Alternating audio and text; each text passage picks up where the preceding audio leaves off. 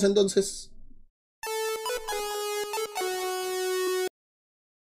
Si te gusta mundos explorar y muchos pases solucionar, vivir a través tu avatar y batallas épicas ganar, escaparte de la realidad, simplemente descontracturar a tu subconsciente O sea, a mí lo que me encantaría es eventualmente pelear contra Warrior of Light, porque piensan que Garland es el, es el jefe, o sea, es el enemigo, es el, el boss del juego. Y vos acá estarías jugando con Garland. Eh, entonces, eh, Ven y sintoniza este podcast que te ofrece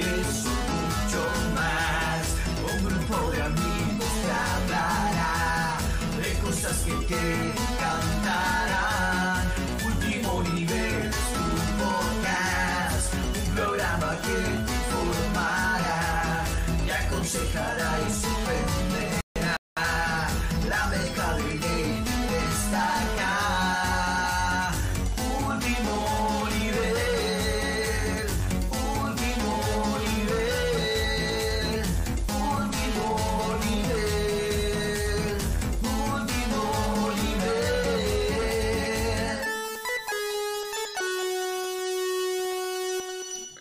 Y eso fue todo con la intro del señor Wally, diseños de la señora Juli y edición del señor Cho. Eh, para decirles bienvenidos a un nuevo programa de Último Nivel Podcast. Este es el séptimo, eh, si no me equivoco, y Robert me lo dijo bien, o Juli, ya a esta altura no me acuerdo. Yo soy Fran y quienes me acompañan son Roberto el Covicheo Donoli y la señorita Juli, que es amante de los juegos gachapones, por alguna razón. Perdón, ¿a, a qué jugás todo el día? ¿A qué jugás todo el día? A las pruebas me remito.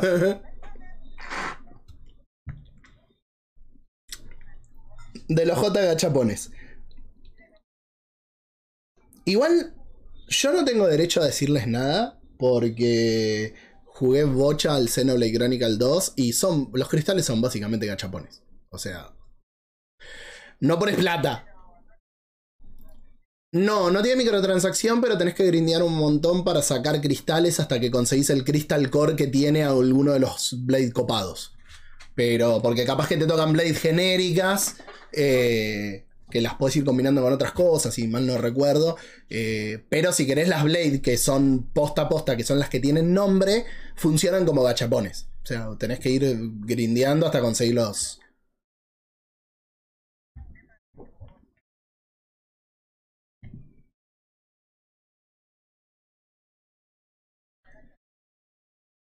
Sí, no, me refiero, es como una mecánica tipo gachapón. Onda, vos, vas- vos conseguís los Crystal Core y vas. Porque me olvidé de abrirlesela ahora sí. ahora sí, perdón. Em, perdón, perdón, perdón, mala mía, mala mía. Eh, o sea, es una mecánica símil. Eh, símil gachapón. No, no, no es que es un gacha, pero medio como que, como que funciona así. Eh, Claro, tiene, tiene un factor de, de, digamos, de porcentaje random para que te aparezcan las cosas. Pero bueno, Sí, igualmente sí, sí, eso sí. pasa mucho en los, en los JRPG. O sea, la clásica de cuando, por ejemplo, tenés que obtener, grindear determinado ítem para construir un arma, ponele, y las posibilidades de matar al enemigo que te tiene que tirar ese ítem son del 2%, no sé, ponele. O sea, eso es re común. acá la Yo verdad. acuerdo que en Final Fantasy 12, sí, perdón. No, no, no, no, dale, dale, dale. En Final Fantasy XII había mucho de eso, de que, por ejemplo, para obtener las armas finales de cada uno de los personajes, eh, no sé, tenías que grindear X eh, ítem y el, el porcentaje era bajísimo, bajísimo. Tenías que matar a un enemigo una y otra vez hasta que te lo tirara y era bajísimo el porcentaje para sacarlo. Eh, entonces, nada, yo no le saqué las armas copadas a todos los personajes, claramente. Pero, pero bueno, eso es bastante común. No sé si en los más, o sea, en los más modernos lo han quitado un poco, pero suele pasar. Eh, yo sé que. que tiene nada, ti- tiene eso de random el coso de que si vos querés las Blade que son realmente copadas, tenés que laburar un montón para conseguirlas. Eh, pero, nada, por eso te digo, no, no los voy a bardear del todo, más allá de que el, el juego chino-isleño este no me guste. No, chino-isleño no, este chino-chino. No me guste demasiado. Em, Chino, ¿Cómo? No, chino, chino. Sí, chino chino, no, no es chino isleño, perdón, mala mía, mala mía. Eh, denme un cachito, que quiero ver si tengo bien todo, si tengo bien todas las noticias. Eh, y cuando el señor Roberto Noli esté listo, eh, Yo- yo siempre podemos, estoy listo, podemos arrancar. Avisanos si querés en algún momento que eh, hablemos nosotros, o sea, que, o que leamos y vas a leer algo de las noticias, por, Por favor. por si te agarra ataque de tos. No, no se preocupe, que se van a dar cuenta cuando me, me retire a toser. Bueno, listo. Arranquemos con última butaca, ¿te parece? ¿Parece? ¿Parece? ¿Te parece? Dale, me parece muy pero muy bien. ¿Saben qué? O sea, estas cosas se tienen que hablar afuera, ¿no? Obviamente. Pero tengo como muchas, muchas, muchas ganas de ver si podemos hacer algún tipo de transición con audio y video también para cada una de las secciones. Para noticias, informe, etc. Así que si puedo, me voy a poner con eso. Tengo que molestar a Wally con el tema del, del audio. La producción al aire no Eh, molesta a nadie, es un clásico a esta altura del partido. Exactamente. Exactamente. Así por lo menos la gente sabe que puede esperar o con qué se puede ilusionar y que después le rompamos el corazón por no hacer. Totalmente. Claro, no, en realidad no llegamos, así que va a seguir siendo. Aparte viven Bueno. en Argentina, están acostumbrados. Ahora con todo tantas cosas, Todo, escuchame. todo suyo, señor, la última butaca. Bueno, vamos con la primera y última butaca, el metal retorcido que se acerca a la televisión, la serie Twisted Metal. ¿Qué es que estoy hablando? La serie Twisted Metal ya tiene un cast, aunque no lo crean. Empezamos por la voz de este mítico personaje conocido como Sweet Tooth, el payasito que maneja el camión prendido fuego. Nuestro amigo Will Arnett, también conocido por s- el Lego Batman Movie, conocido por Arrested Development, un gran cómico, le va a poner la voz a el payasito loco Sweet Tooth. ¿Y Es- quién más traba? ¿Sí? Es increíble eh, que el chabón le ponga la voz a un tipo como Sweet Tooth. O sea, que la complexión, na- Nada que nada que ver, nada, nada que ver. Pero eh, guarda, no sí. puede sorprender. Le puso la voz a una versión de Batman. No Sí, sa- ¿sabes qué es lo que me resulta raro a mí? Eh, que vayan a ir con una serie de Twisted Metal cuando es un juego que quedó completamente olvidado en el tiempo por mucha gente. Y hay, hay gente que no lo conoce Twisted Metal. Salió la versión de PC. eso, yo me quedé como, what the fuck, después les pregunto. eh, sa- Metal es una serie de juegos, Juli, vos que sos tan joven, que cumpliste 17 años, de juegos de autos, por personajes muy carismáticos que se chocan y se revientan entre no, ellos. no solo se, cho- no se chocan, agarran armas y se recagan a tiros, básicamente. Entre otras cosas. Eh, Eh, el último juego salió en PlayStation 3. Tres, si no me equivoco. sí. Y le fue. Y a todo esto tiene tipo un modo historia, algo así como para justificar una serie. Sí, o... pero, sí, pero no. de los pelos. Tirado de los pelos. Ah, imagínate. De hecho, Sí, cre- Qué creo, si, de juego para hacer una serie. si no recuerdo mal, el único juego que tenía historia y, no- y creo que no estaba conectado con los otros era el 4. Yo me acuerdo que el 1 tenía una historia de en este mundo post-apocalíptico, oh, Mad Maxiano se enfrenta por la supervivencia y este premio, bla, Porque- bla, bla. O porque sea, una historia re básica. Básicamente, básicamente es eso. O sea, es una onda Mad Max, eh, pero Ok. donde el deporte es cagarse a tiros con autos. Eh, Bien. ¿Qué sé yo? Era, era muy divertido. Era como un- pasa que fue de la camada de juegos Onda el Vigilante 8. O- El Vigilante 8 Second Offensive la rompía. Eh, el Twisted Metal Black tenía una onda similar. Eh, en, el, Vigilante 8 eran más futuristas los autos, pero poner que tenía una onda más tenía una onda similar. Y ya el Twisted Metal, el 4, los autos eran como si fueran Micro Machine. Era como el entorno era muy grande, los autos muy chiquititos. De hecho, había un nivel, creo, no me acuerdo si el cuarto, que era una habitación. O sea, era la- como la habitación de un nene, una onda así, y los autos se cagaban a tiros. Eh, era raro, no sé, era raro. No recuerdo nada de la historia. La serie va a ser animada, por lo que No, no, live que- action va a salir por el, el servicio llamado Peacock. Eh, un gusto. Seguramente Ah, sí, acá sí. lo van a pasar por Netflix o no sé. No, no. Porque acá en Peacock no hay. Si no, ya saben, gente, se pone el parche. Acá, Otros actores, eh, ¿se, ¿se acuerdan de Sandman en Spider-Man 3? Bueno, el amigo Thomas Church, bueno, él también va a ser de la gente Stone. Un gusto, no conozco el personaje. Nuestra amiga Stephanie Beatriz, la latina de Brooklyn Nine-Nine, también va a ser un personaje que se llama Quiet. Va a estar Anthony Mackie, eh, Falcon, en el universo cinemático Marvel. Personaje desconocido. Y Nip Campbell, la actriz famosa por la serie Scream, que no se sabe qué personaje, pero también va a estar presente. O sea, va a haber gente Igual conocida. son todos actores conocidos. Sí. o sea, no sé si son tipo primera No, línea, claro, pero no son triple A, conocidos. pero sí, son Claro, conocidos. Eh, pero es un doble A. Es un doble A. Sí, gamer. eh, ojo, ojo que puede ser un doble A tirando a triple, porque po- para lo que son por lo menos el ambiente de las series, eh, escúchame, el chabón que le pone la voz a Sweet Tooth es, es un tipo conocido, no, no, Eh. no es un, un cuatro de copas. Bueno, pero, o sea, triple A es, no sé, Leonardo DiCaprio, ¿entendés? Claro, bueno. Eh, Algún día Leo va a caer tan bajo que va a terminar actuando. Ojo con lo que decís, Roberto, no digas eso. No va a Oh. Acá me aporta algo que sí quiero leer, que dice, capaz la historia va más por la profundidad de los personajes más que una narrativa central, si es así buenísimo, aunque es un juego muy termo.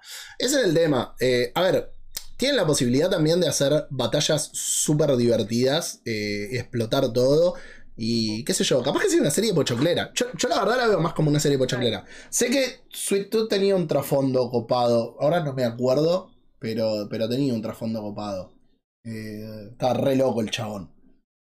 Va a ser el personaje interesante de la serie. Sí, sí, sí, sí, eh, totalmente. Bueno. Porque aparte es el que todo el mundo recuerda. Si vamos a ser honestos, por lo menos en mi caso personal, eh, creo que todo el mundo al que recuerda es a Sweet Tooth. No, no, no creo que te puedan nombrar. Salvo que sea alguien que es super hardcore de, de Twisted Metal, no creo que te nombre a no otro. queda, no, no queda. Eh, es que Vamos no- a otras series. Vamos a la siguiente noticia de butaca. Porque viene más Sony, más Pochoclo, más todo. Sony anuncia series de Horizon, God of War y Gran Turismo. Esa es la más rara de todas. En múltiples plataformas de streaming. O sea, Claro. Horizon va por Netflix. God of War en Amazon y Gran Turismo no saben. Capaz que lo largan en TC, no sé. Ojo, ojo que yo la de Gran Turismo es la que más. Esa eh, es la más rara. ¿Qué podés esperar? no, es la que más plausible veo, boludo. Porque Pero qué historia. Días, vas días de dar? O sea, te pueden, es que te pueden hacer cualquier película basada en la vida de determinado piloto y centrar mucho de lo que es eh, la parte de la serie en las carreras, lo que pasa en los pits, lo que pasa en la parte personal. Y el último Gran Turismo tuvo un montón de lo que era mostrarte la cultura del automovilismo a través de la historia. Y todo eso lo pueden ir contando. Te, te pueden ir mostrando distintos autos, mostr- como enseñarte de alguna forma, Claro. como hace el Gran Turismo 7, sobre automovilismo. Y tener una historia como la de la película del Shelby. Que salió Ah, hace, hace un par de Ford- años. La de Ford, Ford sí. versus- Em, Bueno, sí, eh, la, la del Ford- Mustang y el coso. Ford versus Ferrari. Ford versus No, no, no, versus Ferrari no. Eh, pero vale, ya, me, ya me va a volver. Ya me va a volver.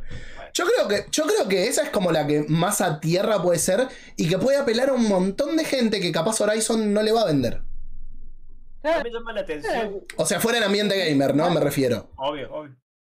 Me llama la atención la variedad de plataformas. Porque están metiendo Horizon en Netflix. Después tenemos eh, The Last of Us en HBO Max. Eh, Hmm. Uncharted y Ghost Tsushima que no tiene plataforma definida todavía. O sea, como que están pero tirando a entiendo ¿Por todo. qué están haciendo series de todos los juegos? Porque No sé. están usando sus IPs eh, haciéndolo trans, eh, transmedia. A ver, la- bien, realidad bien, es que pero le- bueno, les va a dar- una o dos, hacelas bien, porque si no hacen lo que pasa con varias series de juegos que hay que son así como más o menos. No, no sé. ¿Sabes qué creo? Que precisamente por eso lo están haciendo en tantas plataformas de streaming y en tantos estudios distintos. Onda, alguno de todos estos la tiene que pegar y con que la peguen con una, capaz que ya está. O sea, Sí, está bien. Entonces, bueno, nada, o sea, de Last of Us ya saben que le están metiendo alta producción y van a estar atrás. Acá dice Iggy que puede ser, ahí mi viejo se reengancharía, dice por ahí Gran Turismo es más como la serie esa de History, que solo muestran las giladas que hacen los autos, creo que se llama Top Gear. Puede ser. Ah. Em, Guarda. yo, creo, yo creo que la veo como la que más puede llegar a un público que no es gamer, pues le, le va a llegar a los chabones que le gustan los autos, a mi viejo que mira el programa ese. qué sé yo, de repente la de Last of Us puede ser, eh, porque de repente podés, ana- o sea, como mostrar un montón de personajes por ahí paralelos, eh, que a lo mejor en el juego no están tan explorados por una cuestión de tiempo y demás. En cambio, en una serie capaz que los podés explorar mucho más. Eso está bueno, por ejemplo. Pero también, por ahí son, o sea, es como que yo imagino que para hacerlo bien necesitas muchísimo presupuesto y un montón, no Sí. sé, siento que va a quedar medio cringe. O sea, no sé, capaz que hay que verlo, pero Guarda que no aclararon, puede que te hagan la Horizon animada y listo, porque va a salir bueno, animada Netflix, tendría Ojo. Netflix, sentido, animada o va a ser 3D, animada. Eh, claro, tendría sentido, pero, una pero pregunta, bueno, una pregunta que me puede llegar a preocupar. ¿Quién hizo Resident Evil Welcome to Raccoon City? no sé. Porque la primera. Resident Evil creo que fue de Sony, Sony, ¿eh? ¿no? No, Sony la hizo. Welcome to Raccoon City, Sony. Mm. O- igual, recordemos que una cosa es Sony y otra cosa es PlayStation Studios, ya sea para Claro. desarrollo de juego o películas. A ver, la de Uncharted, más allá de todas las licencias que se tomaron, pues se tomaron mil licencias, no es una mala película. Y es una película que llega a un montón de otra gente que no juega videojuegos. Bueno, pero no le fue bien, Fran. O sea, si vamos así al- a, lo general, sacando los gustos de cada uno y demás, a la película no le fue bien. Pero, para, pero tampoco le ha ido mal, ¿eh? Es Si a Sonic, a Sonic no, 2 y a Uncharted fue, les ha ido bastante bien. Bueno, pero siendo que, a ver, tenés a un actor como Tom Holland, que está re de moda, eh, y que es una de las franquicias, si querés, más conocidas para la gente que por ahí no juega activamente variedad de videojuegos, no le fue bien, no tuvo mucho éxito. A Sonic le fue mejor, por ejemplo. Eh. Pero, pero Sonic, Claro. apuntaba, a Sonic apuntaba a un público eh, mucho más amplio porque era todos los chicos Sí, y cosas. infantil. Entonces era como que lo iban a ver. Y aparte es muy buena, es muy buena película, ¿eh? podría haber sido como Indiana Jones, y Indiana Jones en su momento era para chicos también. O sea, nosotros la vimos cuando éramos más chicos, no la vimos a, a los, a esta edad. Entonces, no, pero yo, yo creo que ese es el efecto de los 90. Nosotros mirábamos películas que por ahí era para más grandes cuando éramos chicos. bueno, no importa, lo que voy es que me parece no tuvo mucho éxito. Y bueno, Resident Evil ahí. eh, entonces, no sé, me, me Mm. suena medio rancio que estén haciendo cosas de todo, pero bueno. Yo creo, por, yo creo que es por una cuestión de. Yo creo que es por una cuestión de diversificarlo y que con que le peguen a un par que por, por ahí deben saber a cuáles le van a pegar. O- onda, ponele a la de The Last of Us que le tengan mm, todo, toda la fe, todo el presupuesto. eh, y después el resto, sé yo, porque hay que ver cuánto están gastando por serie también. O sea, No, no, yo no, lo que te decía con Uncharted, no fue una película que no le fue mal. O sea, no fue un éxito. Tampoco es una película que diera para un éxito, ¿eh? Te digo, si me haces elegir entre las dos, por cómo estaba representado todo y la diversión y todo, yo creo que Sonic 2 es mejor película que, que Uncharted. Eh, más allá ver, de, de preferencia personal. De, de- de vieja y. Pero, qué sé yo, yo siento que, o sea, no se cuida mucho a las IPs como se las cuidaba antes. O sea, antes era como, bueno, si voy a sacar un producto tal vez de esto. También que había mucha película bizarra en los 90, pero a lo que voy es que se cuidaba mucho la IP. Em, acá es como que siento que es como, bueno, ¿sabes qué? Sacar, sacar cosas. Es como Resident Evil. Los juegos están buenísimos, pero han sacado tanto producto paralelo, serie, animada, live action, la película, el no sé qué. Y termina siendo un lío que nada es canon, la mitad es canon, una cosa así, la otra es reinventado, el otro es un reboot. No sé, qué sé yo. Para Canon, Canon de Gemi. Nada que ver. Eh, acá, perdón, sí. que a mí me dice, no olviden que está la peli de Need for Speed. También. Me eh, gusta mucho a, a mí me gustó un montón. Que fue más La por el serie de lado. Halo. La serie de Halo, acá KM me dice, debe ser buena porque no vi que hubiera tanto circo por internet. Yo leí por todos lados que era mala. No la vi, ¿eh? Yo todavía no la vi. No, No, me rehuso a sacar que vi Paramount Plus. Los fan rancios que se quejan de que no es como el juego. Oh, se sacó el casco. Oh, se enamoró. Oh, hace esto. Oh. Ah, Chicos, déjenlo vivir al muchacho de ya no, espera, del juego. acá me voy a poner, acá me voy a poner un poco en rancio. Yo creo que vos te podés tomar. verde.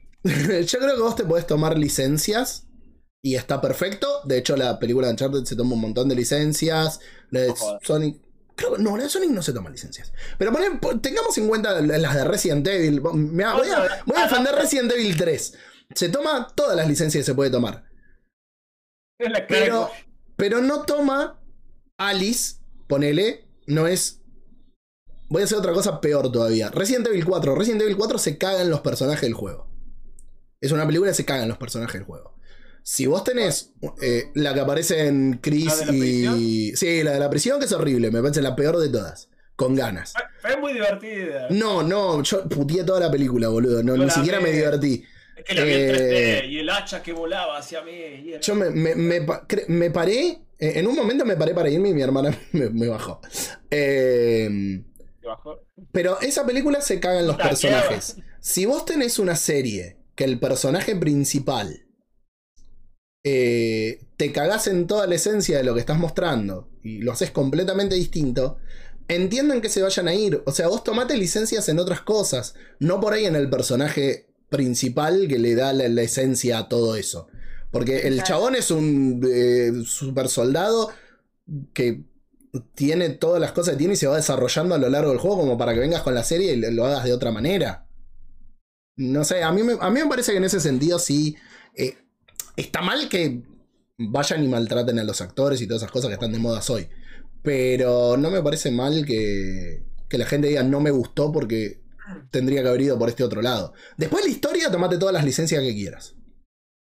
Yo creo que al final del día, si la serie es exitosa, es que-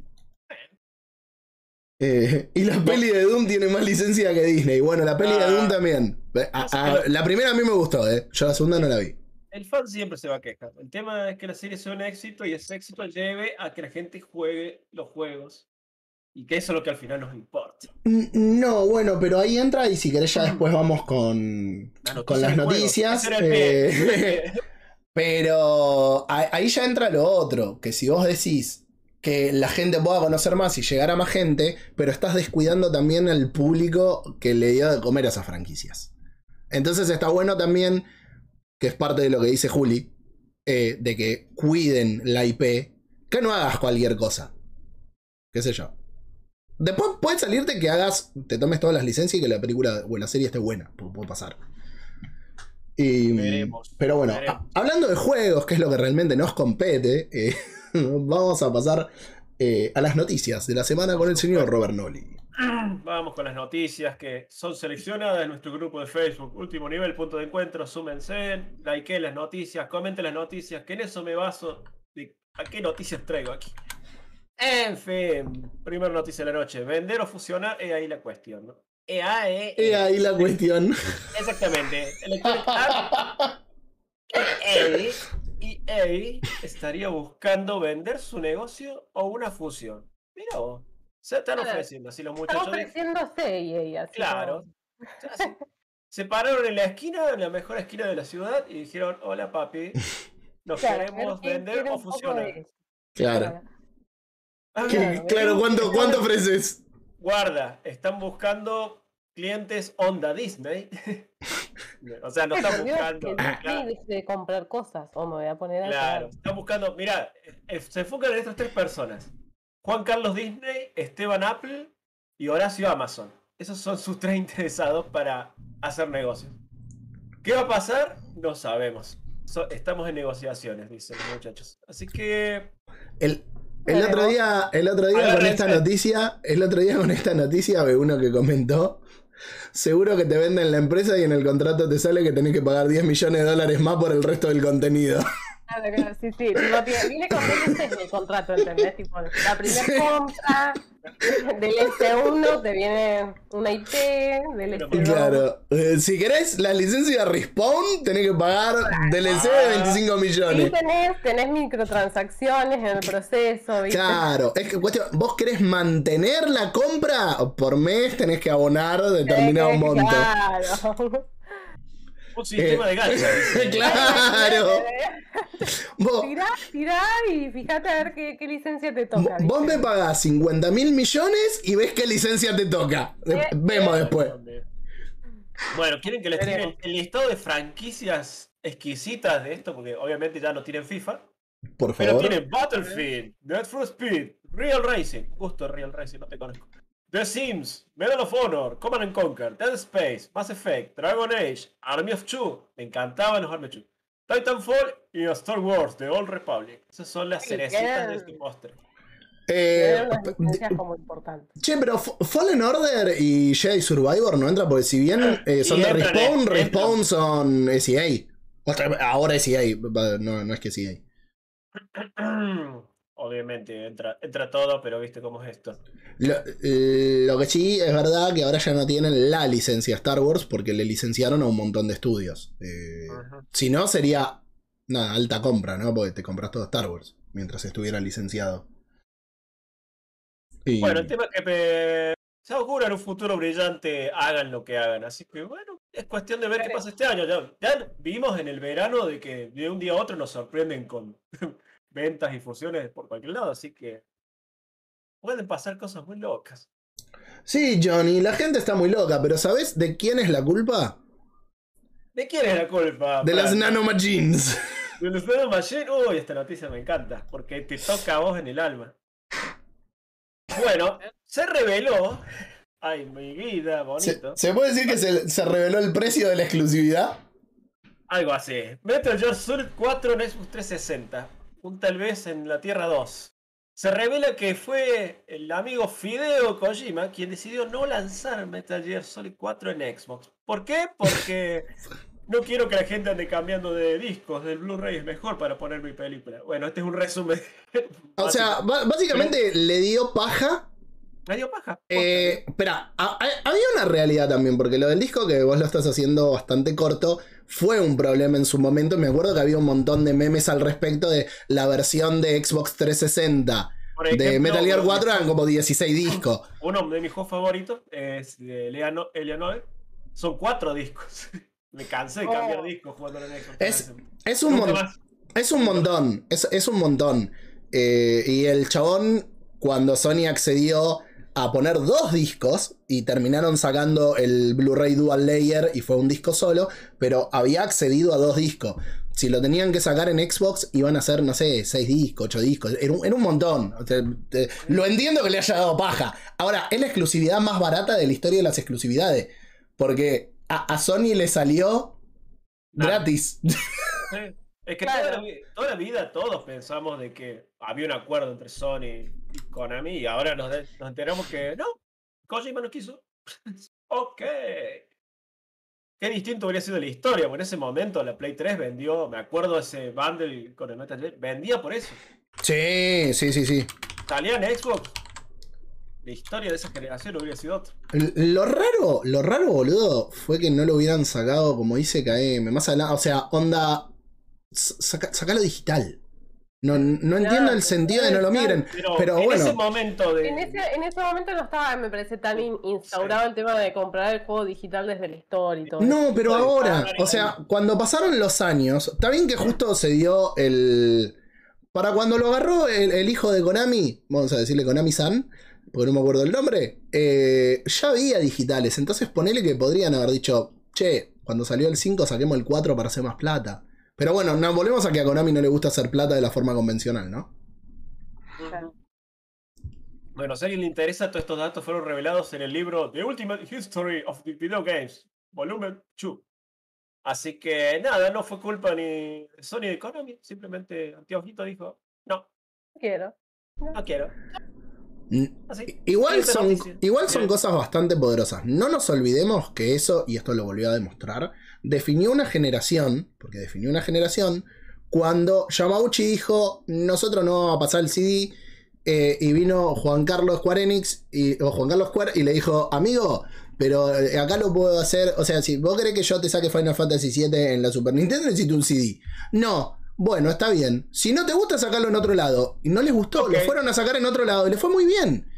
Y acá fue como más o menos lo mismo. No quisieron ir por el Blu-ray, fueron por un formato que permitía mucho menos y terminaron encontrándose con que había sido un error. Y se perdieron un título que, si bien no voy a decir que, que es para todo el mundo ni voy a entrar en la discusión de siempre, eh, se perdieron un título que para muchos era vende consola. A mí en su momento la salida de Metal Gear 4 en PlayStation 3 era uno de los que me definió a decir, che, no importa que salga en 3 años, yo me compro una Play 3. En esa época, todos mis amigos que se compraron el Play 3 fue por ese juego. Fue, sí. Era, era el vende consolas, como la Play 2, el Metal Gear Solid 2. Exacto. Así que bueno. Y hablando de Metal Gear, hablando de engranajes, Está con todo, ¿eh? Vamos a la siguiente noticia. El poder del meme, todos a jugar esta locura de Platinum. No puedo creer que por segundo programa consecutivo estoy hablando de este juego. Sí. Es- esto es muy loco. Bueno, el poder del meme vuelve, a convertir a Metal Gear Rising en tendencia. ¿Qué carajo pasó? Bueno, están dando vuelta unos memes de, de cierto personaje de Metal Gear Rising llamado Sam, que ha llevado que la gente, por alguna extraña razón, vuelva a jugar Metal Gear Rising y ha aumentado los jugadores en un mil por ciento. Todo esto se enteraron a través de la numerología de los achievements y demás. Eh, nada, eh, la gente, qué sé yo, es muy rara la actitud de la gente. Se ve un meme y es como, ¿quién es este personaje? Ah, de este juego. Ah, qué buen juego. No lo jugué en su momento porque me pasó abajo del radar. Imagínate, imagínate ese momento en, en el que Metal Gear Rising tiene más gente que Babylon Fall, ¿entendés? Claro. Bueno, Babylon Fall, pobrecito, Rick. Pero este juego tiene posta 10 años. Salió en el 2013. Muy poco lo jugamos en su momento porque la típica discusión del momento. Esto no es Metal Gear, bla, bla, bla. Sí, era, era raro, era raro. Claro, pero para los amantes del hack and slash, Sí, yo no, yo ¿no? lo jugué. De hecho, lo, lo tengo. Lo tengo en Play 3. Que lo compré en una sale y lo, lo tengo recolgado. Y hace poquito lo compré, no sé, por 25 pesos, una cosa así en Steam. Y Oh. lo tengo instalado, lo tengo que jugar. Pero lo que lo había jugado, posta está muy bueno. no, es muy divertido, es una locura, es over the top todo el tiempo. El tema es O que. sea, es. Cha, catanazos, Metal Gear katana. Claro. no, no. Bueno, es Sí, que sí. es, es, eh, um, Platinum Games haciendo las cosas bien y hermosas y maravillosas y divertidas. Así Sí. que Sí, sí, sí. Totalmente. cuando hace eso, son un juegazo. Bueno, eh, por ejemplo, para tirar más cifras, más de 2.000 jugadores simultáneos en Steam jugando esto. Ah, una locura. el mes pasado. Eh, así que nada, aguante Metal Gear Rising. Me alegro que haya resucitado después de 10 años casi. Y ojalá, sigo tirando esos deseos al aire, haya una segunda parte. Sa- ¿Sabes cuál es el problema? Que lo, la- ¿Quién tiene la licencia? Porque. Sí, capaz que si lo tiene otra empresa con este coso que despegó, terminan diciendo, uh, che, ¿por qué no hacemos una secuela? Pero Konami va a decir, no, mejor abramos otro decir, gimnasio. Claro, abrimos un gimnasio que se llama Metal Gear Rising. Si me lo abren acá en Córdoba, capaz que bueno. Claro, algo así, ¿viste? ¿Cómo le va, Dieguito? Buenas noches, señor. Hola, Eh, buenas noches. aquel Bueno, me pide chicos, una secuela también. Hablando de hack and slash, ¿quieren que vayamos a la siguiente noticia? Vamos, Pues, vamos. pero- Una noticia por favor- donde me voy a desabrigar un poquito porque ya levanté Te temperatura. levantaste temperatura, ¿no? El- el- yo Eh, se nos siento una perturbación alrededor de esta noticia. Saco la capa negra de Inquisidor porque Star Wars Jedi Survivor confirmado. ¿Se acuerdan que yo decía esto es humo? El programa pasado, bueno, no es humo. Yo te lo el- dije. Yo, ¿quién te, yo te lo dije. Me lo dijo Don Fran, tiene razón. Bueno, sale en 2023 en las nuevas consolas y en PC. Respawn presentó el primer trailer, teaser mejor dicho, de Star Wars Jedi Survivor. Donde si no jugaste el anterior juego, medio que te spoileó un poquito las Per- cosas, pero bueno, no importa. Perdón. Está todo bien. Está, está leyendo, está leyendo la noticia de Gamer Combate, ¿no? No, por supuesto que no. Pero la, uno se rompe escribiendo la noticia para que Roberto no la traiga al programa. Pero ¿sabes qué vamos a hacer? Como me voy a tomar un trago de té, la vas a hablar vos en este momento. Uh, eh, ¿Necesitas descansar un poco, Robert? No, no, no. ¿Seguro? aprove- aprovecha que la tenés fresca. Ah, ok. Bueno, nada, eh, como bien dijo Don Robert, eh, se había filtrado la posibilidad del nombre como Jedi Survivor. Lo terminamos presentando en la Star Wars Celebration. El día anterior se había filtrado una foto de un BD-1 de Lego, que es una locura, que de alguna forma, eh, ahora sí abro el OnlyFans para poder comprarlo. Eh, es, es un coso de Lego así, que es una réplica del BD-1 y es fantástico. Debe tener más o menos el tamaño de. No sé si alguna vez lo vieron, no me voy a parar a buscarlo. Pero del Arturito que tengo de, Lego, de- del set Lego Mindstorms, que era un- una cosita así. Eh, es fantástico dicho juego. Y mm, va a seguir. Esto es algo de información que nos habían mandado en la gacetilla de prensa, que sí pueden leer en la nota de, de gamercombate.com. Eh, va a ser, eh, creo que cinco años después, si no recuerdo. Sí. Em, los inquisidores van a estar siguiendo eh, a troche y moche a nuestro queridísimo Cal Kestis, que va a tener que estar corriendo constantemente. Se vieron un tanque de Bacta muy eh, misterioso, se especula sobre la clonación. Se vio el que yo lo puse eh, muy em, tentativamente, porque viste cómo son las cosas que te muestran una cosa en CGI, pero después cuando te lo hacen live action te lo hacen sumamente distinto, pero que sería el Gran Inquisidor, así que hasta que no lo veamos hablando y no lo confirme, sería el Gran Inquisidor. Hablando de Eh, Gran Inquisidor, gente, vean la serie de Obi-Wan. sí, tengo algunas cosas al respecto de la serie Obi-Wan. Ya lo hablaremos, ¿no? ¿no? Eh, lo podríamos haber traído en última butaca. Em, pero bueno, fue re lindo porque lo presentó BD1, se subió al escenario, subieron al robotito y dijo con todos sus pitidos que él tenía un World Premiere que quería mostrar y en ese momento fue como, esto no puede ser otra cosa que Jedi Survivor.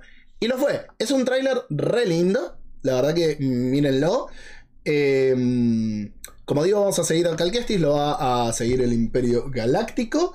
Eh, y acá agregaron, eh, en palabras de Steve Amundsen, Asmussen, eh, incluso antes de completar Jedi Fallen Order, nuestro equipo tuvo una visión de cómo llevar a cabo la aventura de Cal, Vidi y la tripulación a una secuela.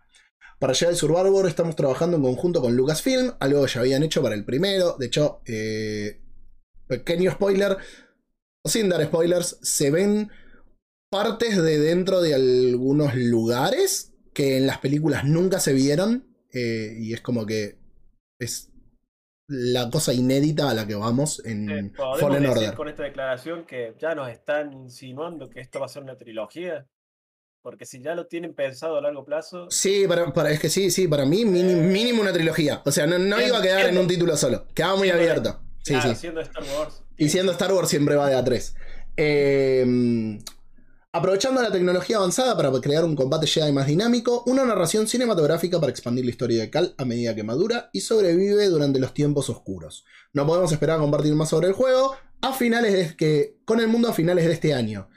Chan, o sea, donde yo la verdad que esperaba que mostraran algo más la semana que viene durante la Summer Game Fest. Em, va a estar disponible en algún momento de 2023 y está siendo desarrollado para Xbox Series X y S, PlayStation 5 y PC. Una cosa que encontré después, que no llegué a meter en la nota porque la verdad que lo vi eh, posteriormente, es que se está evaluando para la versión de PlayStation 5. Esto calculo que no solo para la de PlayStation 5, eh, pero que tenga real time en todo momento y que esté implementado el DualSense eh, en el juego, lo cual estaría muy, muy bueno.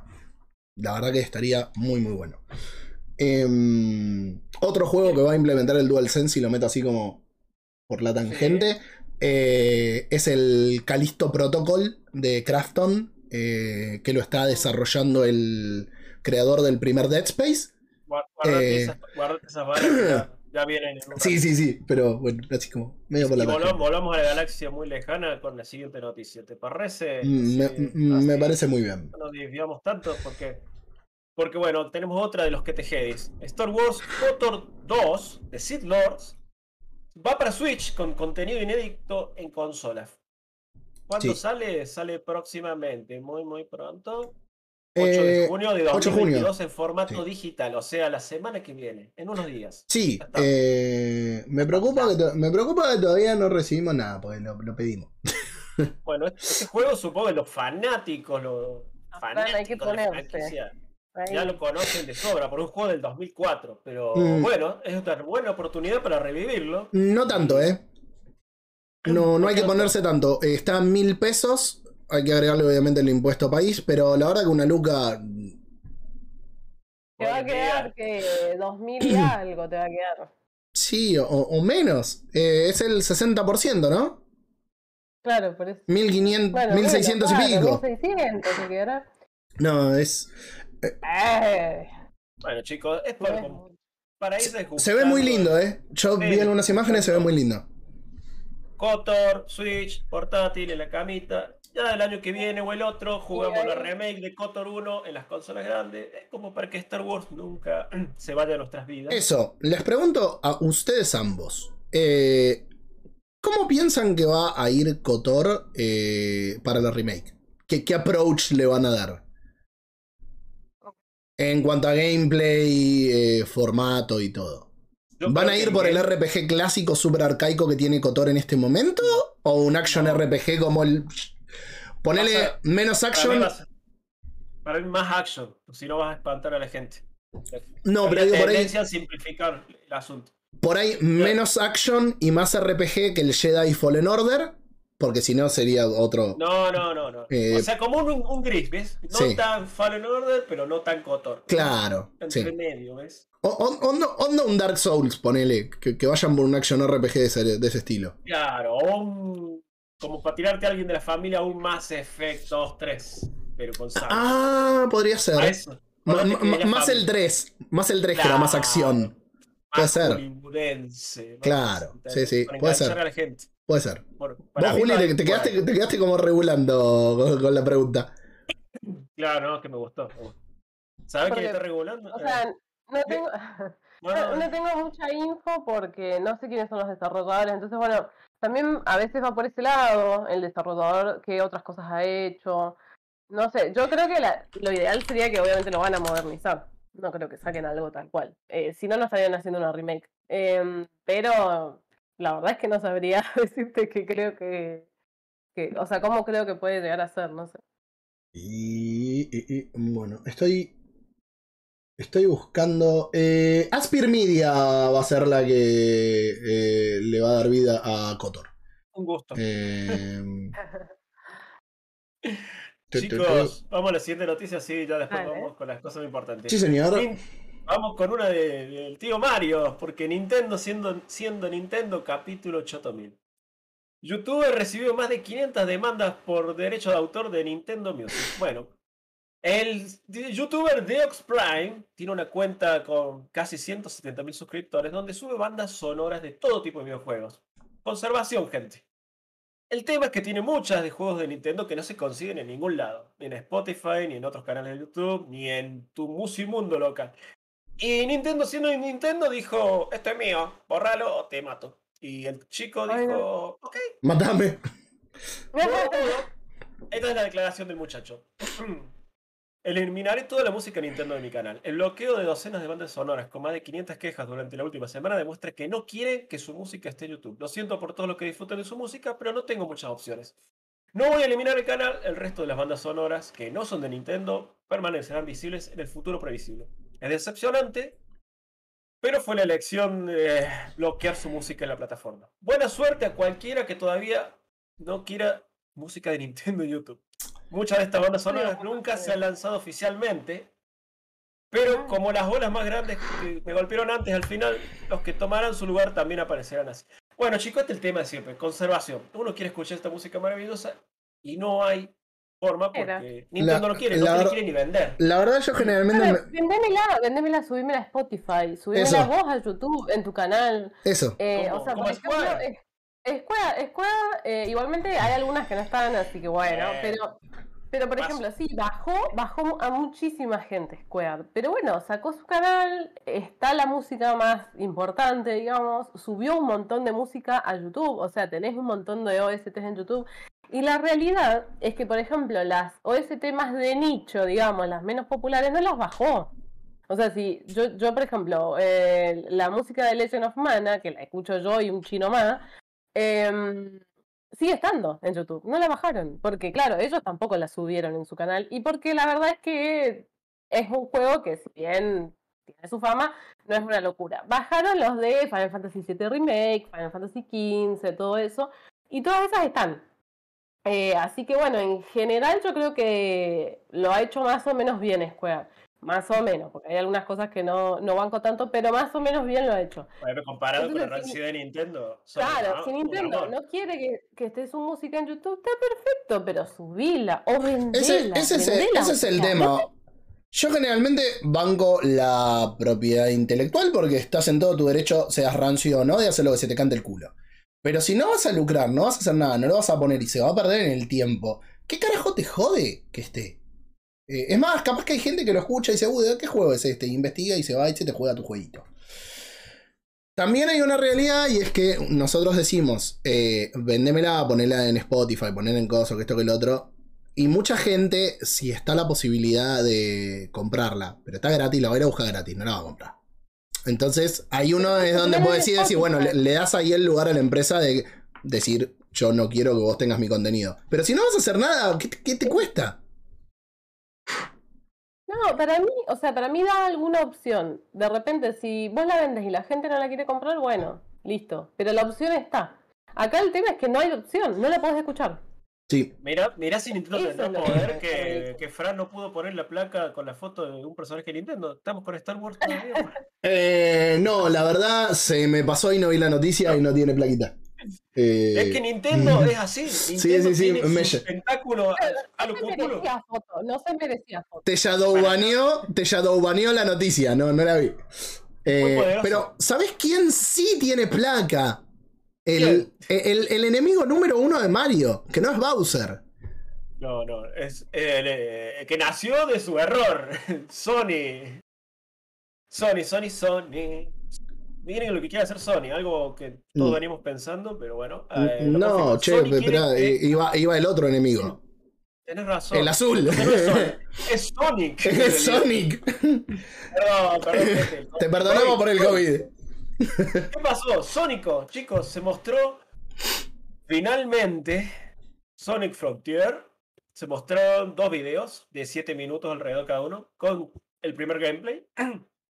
Un gameplay raro, más de uno ha dicho en el grupo, esto es Breath of the Wild con Sonic. Es, raro, la verdad. Sonic en un mundo 3D hermoso, con unas ruinas re locas, avanzando, con un sistema de combate que incluye muchas patadas voladoras, mucho dash, y peleando con unos enemigos más bizarros que la Qué verdad, sí, parecen enemigos de, no sé, de la película De la ciencia película de Sonic, boludo. Hay se parecen a los robots de la película de Sonic. La verdad, sí, yo estaba pensando más en enemigos de la película esta de Tom Cruise que está vestido todo de blanco, que no me acuerdo en este momento, pero unos drones blancos, re bizarros. Anyway, raro, la verdad no me da feeling Sonic, pero bueno, hasta no jugarlo no puedo decir lo quiero o no, pero Eh, realmente se ve Sí, hermoso. Claro.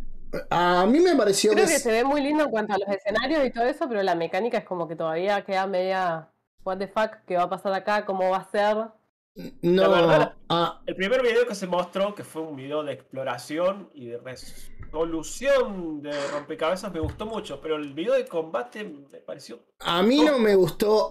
perdón, a mí me gustó lo que se vio, eh, digamos, el escenario y todo.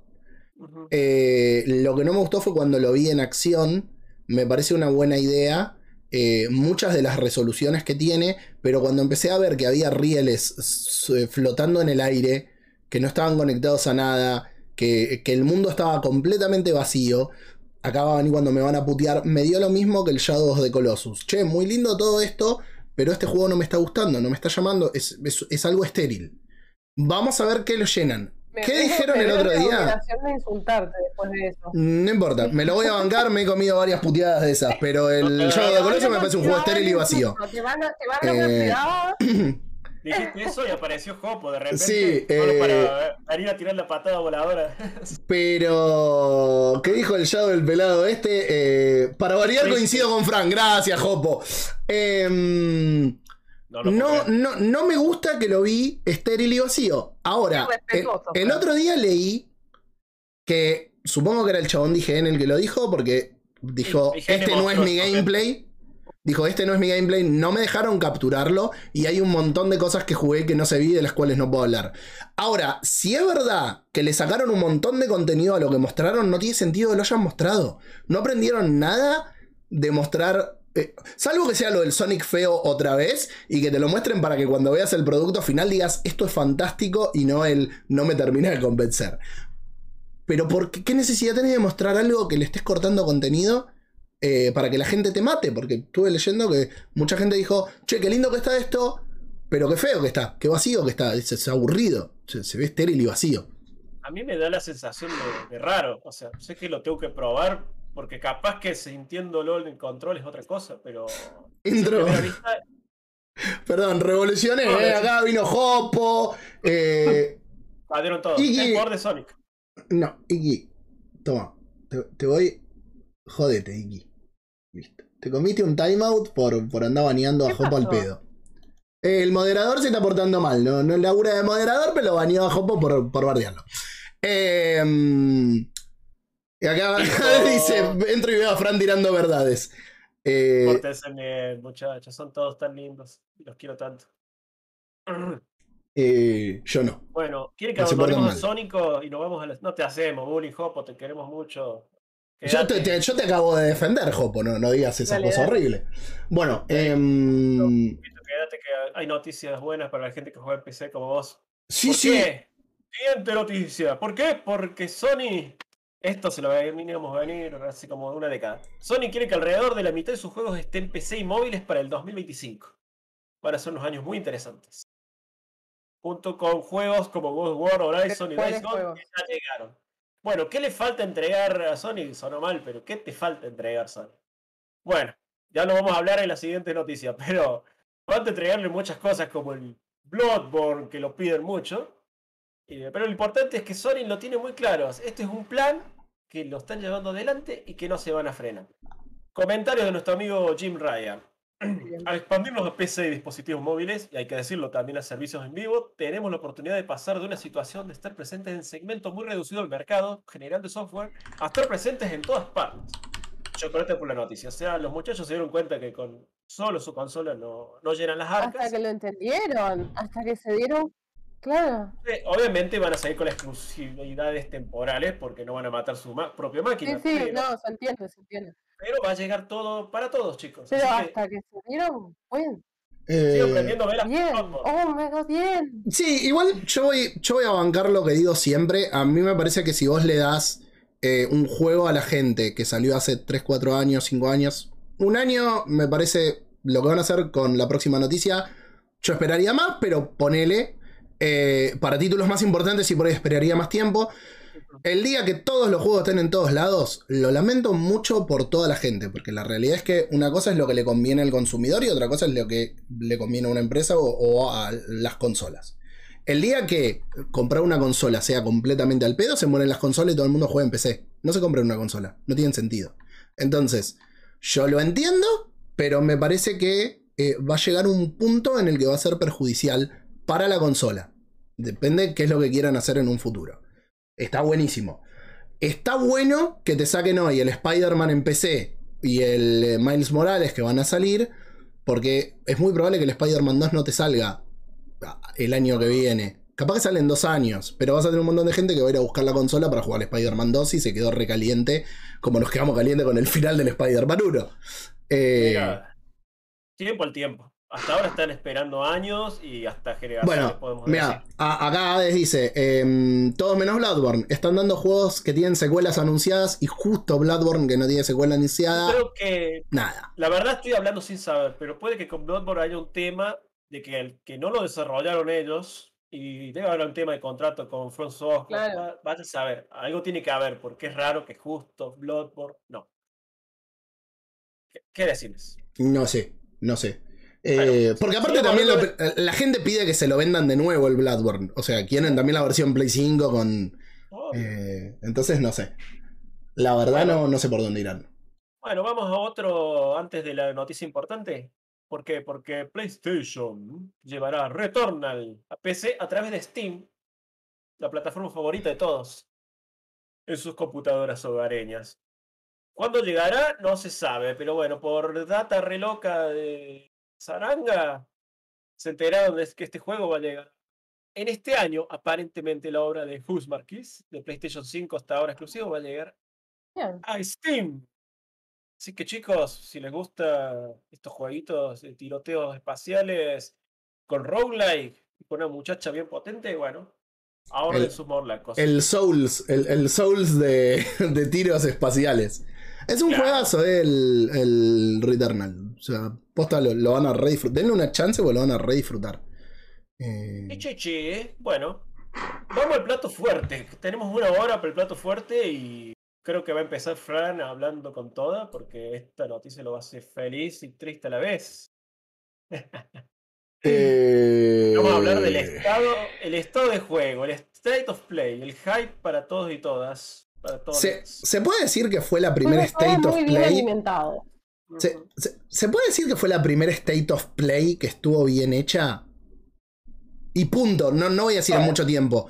Porque no recuerdo otra State of Play, salvo por ahí para mostrar el gameplay de Horizon, pero fue dedicado a esa. O sea, hablemos de un State of Play donde finalmente anunciaron algo. Si quieren, chicos, yo tengo la Pero es listita. que es la, la primera, tiene la primera vez que tiene contenido en serio y posta y bueno. Sí, sí, o sí. sea, otras veces era como, ah, sí, mirá, te mostramos este juego que en realidad te lo mostraron en la Xbox, pero te lo mostramos acá de nuevo. Y de- te mostramos este que ya te lo mostramos en, la, en el State of Play pasado, pero te lo mostramos de nuevo. Y un anuncio nuevo. Acá la verdad es que se pusieron bastante. Con, con todo, o sea, AAA, indies, cositas chicos, nuevas. Tengo el listado en orden desde que lo vimos. Así que Dale. voy a ir leyendo títulos y opino. Vamos a empezar por el Dale, no Resident Evil Código Verónica, por el no Dino Crisis Remake. Vamos a empezar por el cantadísimo Resident Evil 4 Remake. Francisco, adelante. Eh, ¿Quieren que vaya yo? Bueno, eh, va a ser ¿Qué opinas de sencillo. este jueguito? No me, Desde GameCube para acá hasta en celulares. me parecía un error ahí. Denme un segundito que estoy eh, poniendo el. Yo ya sé que Juli está feliz porque es el. el Ah, no me deja poner el video. Yo estoy feliz por dos cosas. Ah, no, eh, No es el primero porque, porque está Leon, claro que es una- un papucho bien hecho de verdad que alegra todas mis mañanas. Y, no, no, y, y segundo, lo que a mí me parece correcto, si bien es un juego que técnicamente no necesita una remake, porque no es un juego súper viejo ni nada por el estilo, yo creo que Capcom está tratando de eh, unir todos sus juegos a esta nueva, digamos, línea, a este nuevo lore que han creado en la última trilogía. Entonces, eso me parece zarpado, porque están agarrando los juegos viejos, los están haciendo de nuevo y los están metiendo en todo esto para que queden todos unidos, queden todos en, digamos, en la misma línea. Porque la realidad es que hoy en día los últimos por ahí quedan medio desconectados y acá están conectando todo. Yo, yo había escuchado en su momento, eh, nunca me convenció por dónde podían ir y la verdad es que me parece que no lo tienen que hacer así tampoco, eh, porque cada uno se merece de, de última su remake. Que Resident Evil Code Verónica como que lo iban a meter con todo el desarrollo de Resident Evil 4. Como que lo, en la misma historia. Y me parece que no, porque No, pues súper distinto. no. Eh, yo Resident Evil 4 tengo una relación amor-odio porque es el juego que redefinió los videojuegos y que marcó una tendencia a cómo los juegos tenían que ser de acción y de acción y terror eh, para el, el- dos o tres generaciones. Entonces es como un zarpado juego. Per- ay, alguien está pasando tocando bocina de haber habido partido, perdonen. Em, pero por otro lado, no era Resi- voy a ser eh, Mark Hamill, no es mi Resident Evil. O sea, era algo, completa- era algo completamente distinto y algo que me molestó muchísimo es que la resolución de puzzles que encararon era, ok, entraste en un lugar con cuatro casas, necesito conseguir tres pedazos de un medallón para poder ir a, a otro lugar. Eh, eh, es como que eliminaron los puzzles. Los puzzles que tienen no son puzzles. Bueno, pero pará, o sea, eso fue en la versión original, lo cual está bien. Pero por eso, por eso digo, o sea, yo hoy con Resident Evil 4 tengo una relación amor-odio.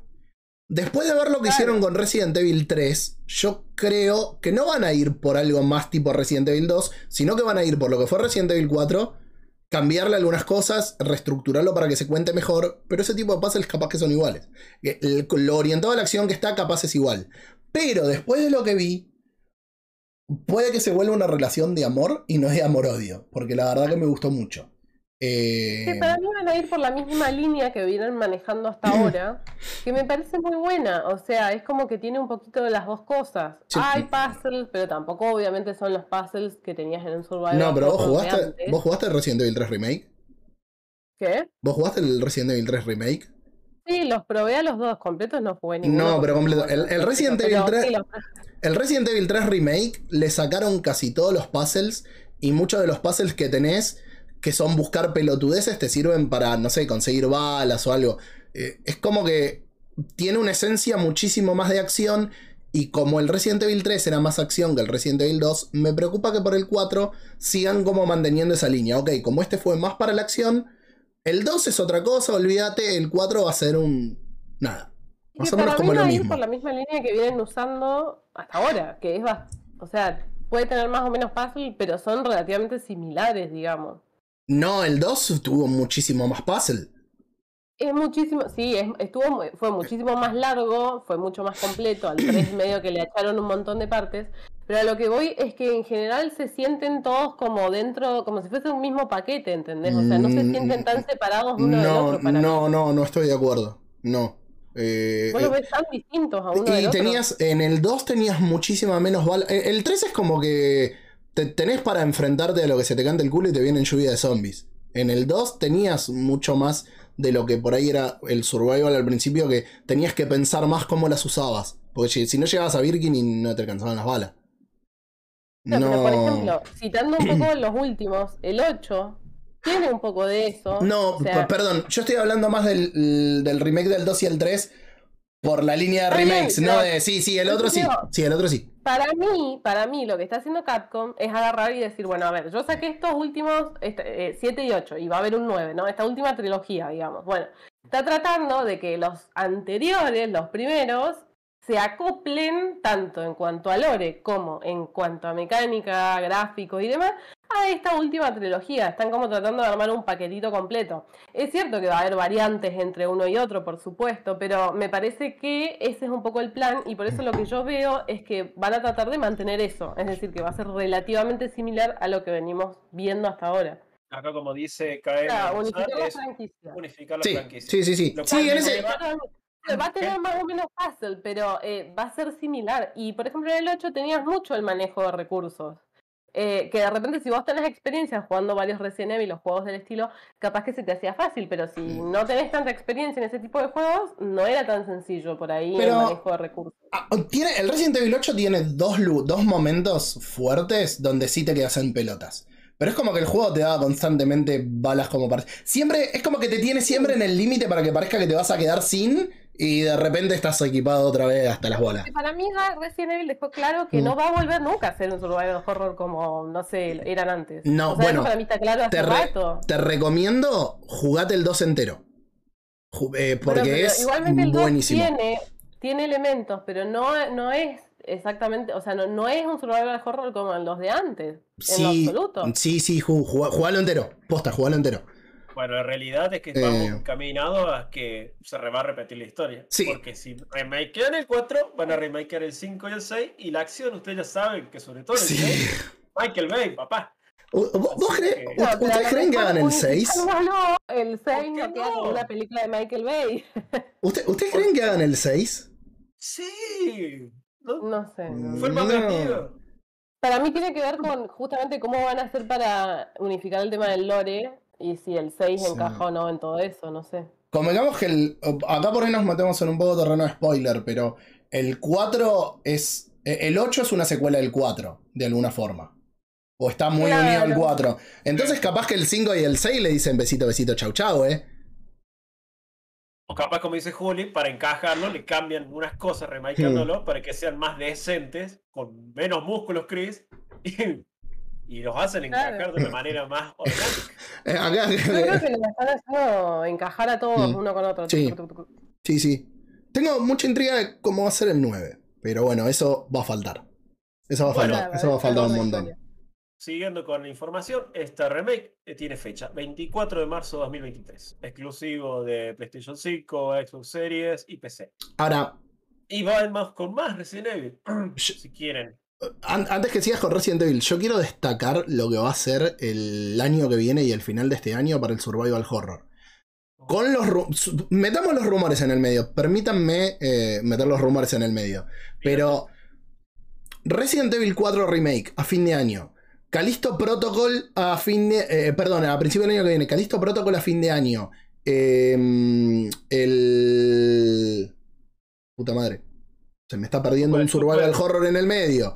El supuesto Silent Hill 2 que se viene. O sea, eh, viene como una apuesta muy fuerte al survival horror si. Si todo se cumple, ¿no? Que, que faltaría es el Silent Hill, ponele. Eh, pero viene como un re lindo para lo que es el survival. Eh, remake del Dead Space. Ahí, ahí está. sí. Era el que te falta. era el que me faltaba. Viene, viene súper fuerte. Y si querés una experiencia fuerte con Biohazard, se viene Resident Evil Village VR para el casco PlayStation VR 2, que todavía no fue anunciado ni con fecha ni con precio, pero bueno, ya te están tentando con juegos que van a salir para este casco. Está muy bien. Vas a tener el Resident Evil Village VR, que bueno, es para pelear a la mamita vampira en primera persona más que nunca. A tenerla ahí cerquita, ¿viste? Sí, sí. Para ver cómo le chupa la sangre del brazo. Para que, se- se- Claro. para que salgan todas las dudas. Yo creo que con este juego más de uno va a querer comprar este casco, aunque todavía no hay ni fecha ni precio, pero bueno. Otro jueguito para este casco, eh, The Walking Dead, Saints and Sinners, Santos y Pecadores, capítulo 2. Digo, ¿A ustedes les pareció, igual que a mí, que ese juego se veía horrible? Sí, eh, fue, lo, fue lo único que no me gustó. Fue lo único que no me gustó del State of Play. Me pareció una cagada. Me parecía, no sé, horroroso. Capaz Sí. que el casco zafa, ¿eh? No sé. Puede no ser, pero se No sé. veía muy feo. Hay eh, el, el capítulo 2 ya salió o va a salir y lo anunciaron acá? Porque por ahí es un juego que ya salió viejo y que nada. Ah, no, no sé, ahí... ahí Porque el no chapter sé. 1 está, de hecho, la semana pasada en Gamer Combate justo, salió hace un montón. Pero la semana pasada justo en Gamer Combate le hicieron reservados al, al primero. Y dicen que es muy divertido, muy completo, todo. Pero la verdad lo que vi es horrible. Acá dice nueva entrega de shooter en primera persona. Segundo capítulo. data. Ok, entonces es nuevo y es una cagada. O se ve Bueno, una cagada. A mí no me gustó. Bueno, y, y hablando de no cagadas que han cambiado, se han reformateado y, y- qué locura. No Man's Sky VR. Chicos, yo quiero hacer una mención especial al equipo de desarrollo de No Man's Sky, que los aplaudo con todo mi corazón, porque esa gente se puso y sacó adelante ese juego como pudieron, después todas los bar- las bardeadas, y vieron lo que yo dije de cuidar las IP, bueno, esa gente cuidó su IP, o sea, hizo un desastre al principio, pero después se comieron todas las bardeadas, todos los insultos, todas las puteadas, y, y han hecho de todo. y Aplicaron el- Yo lo, yo lo único que no entiendo. Yo lo único que no entiendo, ¿no había salido para VR el. o, o compatibilidad de VR para el No Man's Sky, mejor dicho? No sé, ahí... Eh, Bueno. Tenés razón, pero este es otro. Este es un juego que hemos jugado en formato normal. Llegará a PlayStation VR. Como que el otro era una opción, esto va a ser todo el juego. Ah, nati- ah, bueno, eso está bueno porque muy probablemente tengas que desplazarte con los controles nuevos y te va a dar. Nada, tiene el coso áptico, todas esas boludeces. Y no es, Bueno, no es lo mismo jugar. Perdón, ya te dejo no, no, es lo mismo jugar un, un juego adaptado de VR que tenés que moverlo con el control y con todo, como pasaba con el Resident Evil 7, que si bien Resident Evil 7 es, eh, tiene una función nativa de VR, vos elegís de qué forma jugarlo, pero está construido para que lo puedas jugar con VR, eh, lo jugás con el joystick. Acá capaz que lo jugás con los mandos ápticos y no con, y no con el control, lo cual está bueno. bueno, seguimos con siguiente noticia. Me, me comunican por la cucaracha que tenemos un televidente. Hola cabrito, ¿cómo estás? No sé, no hablen de chat porque es un hombre muy tímido, pero lo quiero mucho. En fin, volviendo al, volviendo al cabrito, volviendo, mentira. A... a todo- ¿Por qué no? Porque los cabritos saltan por las montañas. Y un juego de PlayStation VR es Horizon Call of the Mountain, donde vas a explorar el mundo de Horizon en primera persona y tenés que llegar a la cima de la concagua del futuro apocalíptico, peleando contra todos los bichos. Obviamente no jugás con Eloy, jugás con un nuevo personaje y se ve muy una- lindo. como si fuese una este- misioncita, digamos. Claro, de este spin-off desarrollado por Guerrilla y First Sprite. Se luce espectacular. La verdad, estos juegos de salida del casco, la verdad, te lo están vendiendo. Sí. Repito, no hay fecha ni precio del casco, pero. Pero te lo vende, pero te lo vende. No, no solo eso, mostraron un video nuevo eh, y si buscan la comparativa, mejoró muchísimo lo que se veía que, con, con lo que se ve ahora. Perdón. El primer video a ver, era el- un paseo en barco, no, sí. no era mucho. No, no, no, pero incluso el, incluso el video, la, la misma parte, vos La ves calidad. los, la calidad de los gráficos, de los pastos, cómo estaba hecho todo, es eh, muchísimo mejor en el, en el segundo. Eh, tuvo un upgrade brutal. Y la verdad, el, el gameplay parece divertido. Parece que te vas a cagar vomitando la vida, porque. Totalmente. Guau. Como los Pero act- bueno, Con los para gente, sin, para gente sin vértigo, muchachos, ¿no? Sí, sí, sí. todo el mundo. Me, me preocupa el motion sickness de ese juego, pero. Nada, me lo revendió, eh. Bueno, me lo como revendió. último, eh, nada, por fecha es altamente probable que esto va a salir recién en 2023. Así que a- ahorren los fanáticos de estos cascos. Y hablando de Horizon, bueno, eh, para los que poseen el juego, que ya lo pasaron muchas veces como Fran, y para gente que todavía no lo avanzó nada como yo, salió un update de Horizon Forbidden West con nueva partida plus, modo ultra difícil y modo rendimiento. Así que nada, descargar el parche, chicos. Y acá una noticia relacionada con el mundo de la PC. Finalmente el Aracno Spider-Man en PC, Spider-Man Remaster, la versión que salió en PlayStation 5 el año pasado, llega a PC el 12 de agosto. Ya saben, chicos, al fin se van a dar el gusto. Otra- ¿Sí? Sí, otra cosa que me gustó bastante de este State of Play es que hubo mucha fecha. Ah, bien, no, no fecha precisa por ahí, pero hubo mucho de, bueno, más o menos sale en tal tiempo. No, no esto de, te muestro un tráiler con un video de algo y bueno, y algún día saldrá. Eh, eso me gustó mucho, a ver si entendemos que está bueno eso, está bueno poner más o menos cuándo. Y si sí. recién tenés un concepto, bueno, no me lo muestres Eh, todavía. igual a mí de eso me preocupa algo. Eh, se suponía que en junio iba a salir el Uncharted Nathan Drake Colle- eh, Legacy of Thieves Collection en PC. Estamos en junio. Yo, si mal no recuerdo, habían hablado del 22 de junio, una fecha alrededor del 20 y pico. Eh, y si ustedes entran en Steam, todavía no tiene fecha ni precompra. No hay precio, no hay fecha, no hay nada. Mm. Y Eh. dieron fecha del Spider-Man, pero todavía no tenemos fecha del Uncharted, que se debería salir estar ya pidiendo en unos meses. Eh, Sí. En unos meses, en, en un par de semanas. Eh, eso me resultó como súper, súper raro. Eh, y otra cosa, el juego de Spider-Man no es el Spider-Man. Es el Marvel Spider-Man Remaster, que fue la versión que salió para Play 5 con el Miles Morales, que tiene el cambio de diseño de Peter Parker, que a mucha gente le molestó porque decían que era igual a Tom Holland, que no lo es. Tiene un aire si lo miras con ganas, pero no lo es. Eh, RTX y texturas en 4K creo que tenía, si mal no recuerdo. Se ve re bonito. La verdad es un... Varias veces estuve buscando eh, el Miles Morales a ver si lo cazaban alguna oferta, porque nosotros lo recibimos para reseñar, con lo cual lo, lo tengo Bueno, pero- el Miles Morales, pero no tengo el remaster del, del primero. Y realmente se ve muy bien. Te aclaro que este que sale el 12 de agosto es solo el Spider-Man Remaster, trae solo el Spider-Man del Sí. 2018. El Miles Morales lo van a vender más adelante. Más adelante, sí, sí, sí. Sí. No, pero el, el detalle es que no se trata de la versión de Play 4, No la de Play 4, sino que es la de Play 5. Sí, sí, sí, sí. Con todos los trajes, toda la historia. Yo bueno, quiero- chicos, ¿se yo quiero creer- lloraban todos, bueno, ahora lo pueden jugar todos. Bueno, ah, ese, ese es un punto clave. Yo quiero creer que vas a poder desactivar eh, el RTX y todo eso para que la gente lo pueda jugar como si no fuera la remaster, entre comillas. Porque si no hay un montón de gente que sí se va a quedar afuera por más de que lo tengan en PC.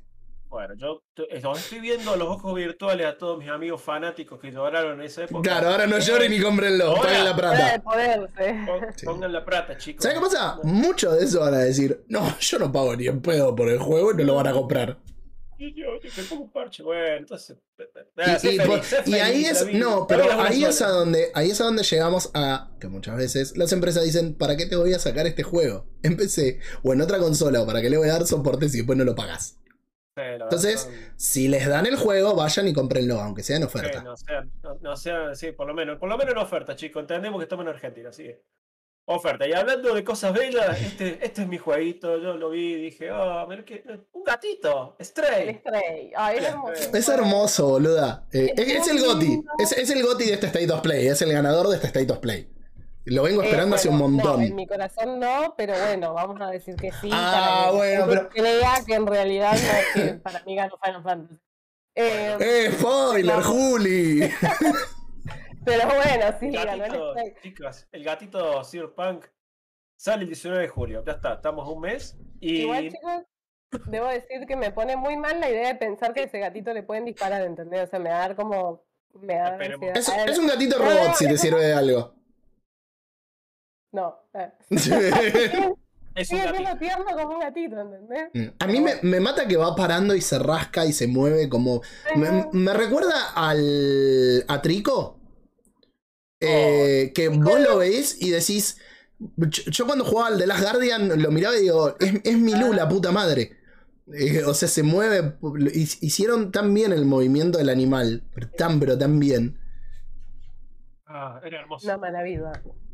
Bueno, chicos, 19 de julio. eh, importante, va a estar gratis para los que tengan PlayStation Plus Extra Ah. o Premium. Sí, día uno. Estos juegos, gente, obviamente también están en Xbox Series y en PC. Aparece acá en Status Play, pero sale para todo, muy poco. bueno. Siguiente, el famoso Callisto Protocol. Que Fran es muy feliz porque tiene esa, esa vibra a Dead Space. Sí, es del director. Pero- sí, Es del director de Dead. Space. Claro, Survival Horror, tercera persona, prisión espacial, mutantes. Esto no- este dato no lo tenía. Se supone que es el mismo universo que el PUBG. Eso te iba a decir, detallito, es de Crafton, publicado porque... ¿Se acuerdan que hace unos años dijeron que iban a hacer un juego que iba a ser una campaña para el PUBG? Que mm, a nadie le quedaba muy en claro cómo. No me acuerdo. Después pasaron a decir que iban a hacer un juego que era en el futuro del mundo de PUBG. Y se fueron como al 2300 y pico, 2309 si no me equivoco. También pueden leer la nota en gamercombate.com. La cuestión es que finalmente hace unas semanas o un par de meses, no recuerdo bien la fecha, se pararon y dijeron, bueno, no, esto no va a tener nada que ver con PUBG. eh, es otro juego en otro universo, en otro mundo. El tema es que el publisher es Krafton, que es el que publica eh, el PUBG Mobile. Eh, es, por- es eso que, estaban desarrollando ese juego hasta que lo terminaron separando de todas formas. Y el director es el director del Dead Space original y hay varios creativos que son veteranos de, la industria que están haciendo este juego. O sea, no, no, no es que sale de un juego independiente, no, es que dijeron, che, hicimos el PUBG y la repegó, hace un juego espacial. No, eh, tiene otros condimentos. Bueno, como- vos decías, esto lo tenemos para fin de año. 2 de diciembre la fecha. Mm. Xbox, PC, PlayStation 5, obviamente. Y hay una linda mojada de oreja porque se le adelanta al Dead Space Remake que sale en enero. Así que. Como- Protocol, Sí, toma- viste, como para ir ambientándose, Sí. preparándose para la remake del Dead Eh, Space. En- en- comparaciones en esta- Van a ser. en esta estoy- pero Van, van a pasar. En esta estoy re con Juli.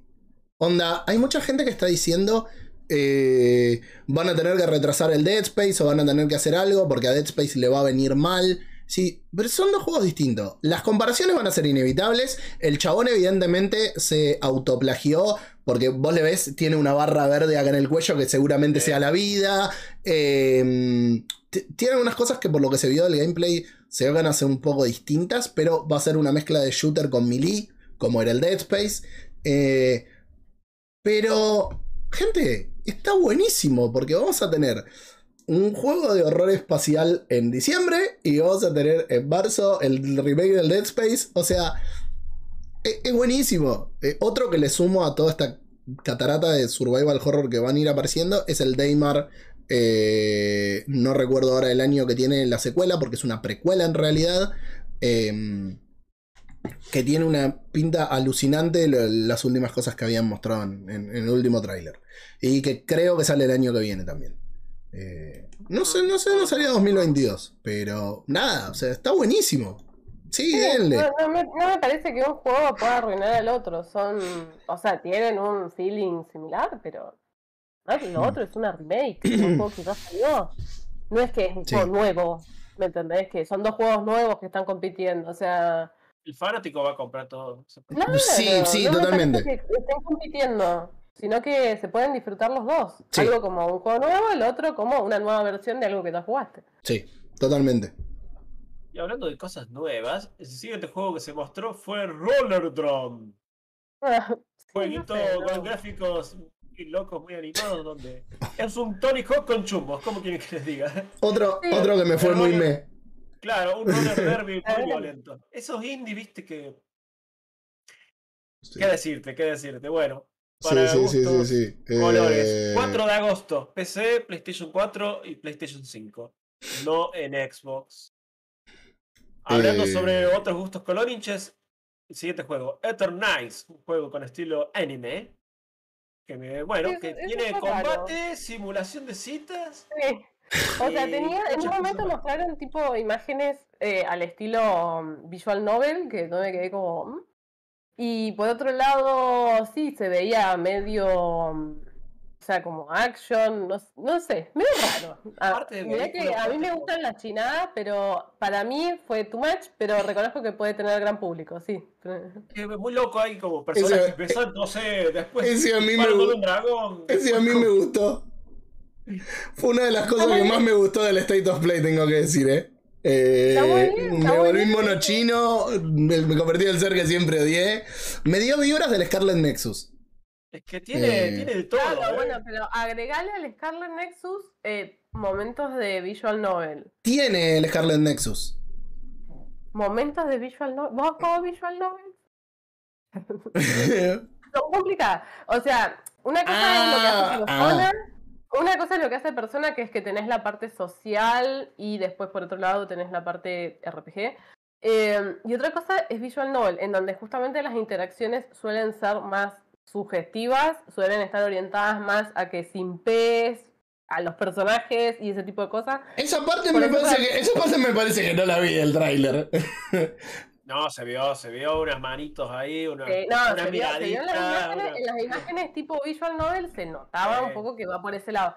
Igualmente, a ver, es una suposición, capaz que nada que ver, pero a mí me dio esa vibra. Es decir, em, si, si, si no te gusta el concepto de visual novel, no sé si vamos muy para vos. No, Si no juega eh, persona. mm, eh, no, pero, pero yo, el Persona 5, yo dije que tenía ganas de jugarlo. A mí me gustó lo que vi. Para mí es muy Sí, bueno, sí. pero es otra cosa, es distinto. No, no es tan, no tiene tanto fanservice, tiene, pero no tanto. Lo importante es que si no querés pagar un precio en PlayStation en dólares, lo vas a poder pagar en PC. Así que al que tenga curiosidad, espera una oferta y a disfrutar de esta locura china. Siguiente juego, ahora volvemos a los tanques, volvemos a uno importante, saga importante que vuelve. Street Fighter 6. Chicos, Sal- se vio re bueno. Sí, me re gustó. No, no juego Fighting Games, pero. Me, a- me, me re, me re, re gustó. Eh, y creo que la, la recepción general fue buena. Yo eh, lo estaba viendo y en paralelo lo tenía Jingo que lo estaba transmitiendo. Los tenía muteados para poder escuchar el coso y mm, cuando veía que hacían un comentario o algo lo desmuteaba. Eh, y por lo que vi, se ve que le gustó bastante. De hecho, por ahí le vamos a, vamos a poder hablar de esto cuando venga Cuando venga. eh, el mes que viene de invitado. Pero después de la recepción bastante mm, mm, mala o, o- no, sí, tibia que tuvo cuando lo Sí. mostraron con el logo que se... No, no, pero cuando mostraron el, street- Ah, el eh, logo, el- el sí. estética y el logo, que lo cambiaron porque se lo habían Eh, choreado. sí. Eh, lo que vi acá me re gustó. Y me gustó que Capcom se haya jugado por cambiar la fórmula del juego y meterle ese hub de semi-mundo abierto o sandbox en el que tenés lo que parece ser tu personaje y, que puedas ir a buscar las peleas. O sea, eso me pareció buenísimo porque me, hizo acordar por ahí un toque a la isla de Shao Kahn en el Mortal Kombat 10, eh, 11, creo, creo que fue en el 11, que tenías aparte del combate, de la campaña y de todo, eso de explorar la isla, buscar cosas, mejorarlo y después ibas y peleabas. No, la, estética, chicos, es un 10. Para mí está buenísima. O sea, se ve muy bien. Muy, muy Le bien. quiero contestar a la gente del chat que dice que Fran spoileó al invitado. No estamos spoileando, los estamos hypeando. por el Claro, es un hype, no es un spoiler. Eh, o sea, saben que el mes que viene va a venir Shingo y que vamos a hablar de, de estos temas de- del fighting. Em, Bueno, Capcom No, haciendo las cosas sí. bien. sí, sí, sí, sí. ¿Podemos decir que Capcom, Capcom ya no es Capcom? Exactamente. sí, Hace- Yo te diría que sí. Ha hace- logrado superarlo. Hace un par de años dejó Capcom. Bueno, pero como que ya es sólido el asunto. Sí, sí, Claro, sí, sí. claro. ya Sí, está. No, sí, muy bien, muy bien. Bueno, lo lindo Ah, de espera, esto espera. es que- Falta el Dino Crisis que no es Dino Crisis. Vamos. Bueno, Calma, Bueno. capaz que te encanta. Después lo probás y te enamoras. Puede ser, Tran- pero. Tranqui. Lo yo. importante de este nuevo Street Fighter es que vuelve a las Xbox, porque la anterior entrega no, no había tocado las cajas de Microsoft. Así que nada, va a estar en todo. PlayStation 5, 4, PC, Xbox Series XS. Así que seguramente va a tener cross y va a ser una locura. Una, Eh, Game, para todos. cuanta, cuanta más plataforma mejor, así tenés cada vez más gente. sí, una, una cosa de la que no haya visto que se habló tanto, eh, sí he visto que se hablara, pero no lo estamos mencionando, es que el cambio de estética que tiene. Es hermoso. Tuvo un ¿eh? cambio de estética. es muy bueno. Sí, porque los Street Fighter tenían una estética súper oriental para un montón de cosas, más marcial. Y acá te está dando full callejero. O sea, realmente, Callejero. realmente se siente que sea Street Fighter. Capaz no la esencia clásica de Street Fighter, pero se siente que sea un Street Fighter porque Eso, es- súper callejero. Esos poderes Mm. grafiteados, esos colores. Ah, ese Medio hip hopero. Eh, Eh, No, en la estética. Y bueno, y vieron que se, se filtró sin querer el roster. Ups, y. claro. Ay, qué barbaridad. Oh, Oh, por Dios, se me cayó el roster acá en Twitter. bueno, los, em, los nuevos looks, la verdad, muy lindos. Muy bueno. Y para los que se quejan, chicos, los looks clásicos te los van a vender seguro. Así. Sí, seguro. seguro. Claro, claro, relájense, van a poder verlo. acá- Carrie dice, si no me equivoco, es medio Yakuza el gameplay. Eh, no. Lo que viste, eh, parece que va a tener un hub, no sabemos si será una cuestión social, si será para. si será una campaña aparte o qué. Eh, muy probablemente sea para el online para que puedas andar. O, offline, online, cosa de poder entrenar a tu PJ y después pelearle a quien se te cante. Eh, eso, la verdad que habría que esperar a tener más info. Tengo una gacetilla de Capcom que no llegamos a hacer nota, así que después la voy a revisar y les traigo bien la información. por, si, por si hay algo más. Pero después vas a tener también el, el combate clásico 2D. Eh, no, no es que va a ser tipo solamente tipo así Yakuza. Sí, chicos, Eh, tiene, yo- tiene de todo. Yo me requedo con que me sorprende muchísimo que Capcom haya vuelto a apostar por un cambio, como hicieron cuando cambiaron Resident Evil, por ejemplo. Para, para, para mi gusto o no gusto, el cambio de Resident Evil 4. eh, es, es una empresa apostando fuerte con una, con una de sus principales IP. Es, es para aplaudirlo, la verdad que es para aplaudirlo. Que cuando, yo creo que cuando llegas a un límite tenés que pegar un volantazo. Ya con Resident Mm. Evil lo hicieron dos veces, con el 4 Sí. y con el 7. Y con el Street 7, sí, sí. También vienen haciéndolo varias veces, con el 3, con el 4, ahora se viene con el 6 otro volantazo. Si mientras sean para bien, bienvenido. Sí, está bien. Sí, sí, sí, sí, está muy bien, está muy bien. Eh, Bueno, ¿quieren que hablemos de otro jueguito lleno de color y hermoso? Tunic, que estuvo presente en Xbox y en PC, llega a las PlayStation. Sale el 27 de septiembre, el juego del zorrito. El juego indie más bonito, dicen algunos. Posiblemente el GOTY de muchos. Así que. Tunic para todos, chicos. Ya no falta en ninguna plataforma, prácticamente. gran juego, tengo que terminar la review. eh, tengo que decir con vergüenza, la tengo atrasada. Mucho. Pero gran juego, muy lindo. Y muy Bueno. difícil. Es muy, otro muy difícil. Que este, la verdad, la primera vez que lo veo, gusto. Seasons, A Letter of the Future. Una carta del futuro. Un joven fotógrafo que se pasea en bicicleta por un mundo divino. No, no sé, se ve lindo. Sí.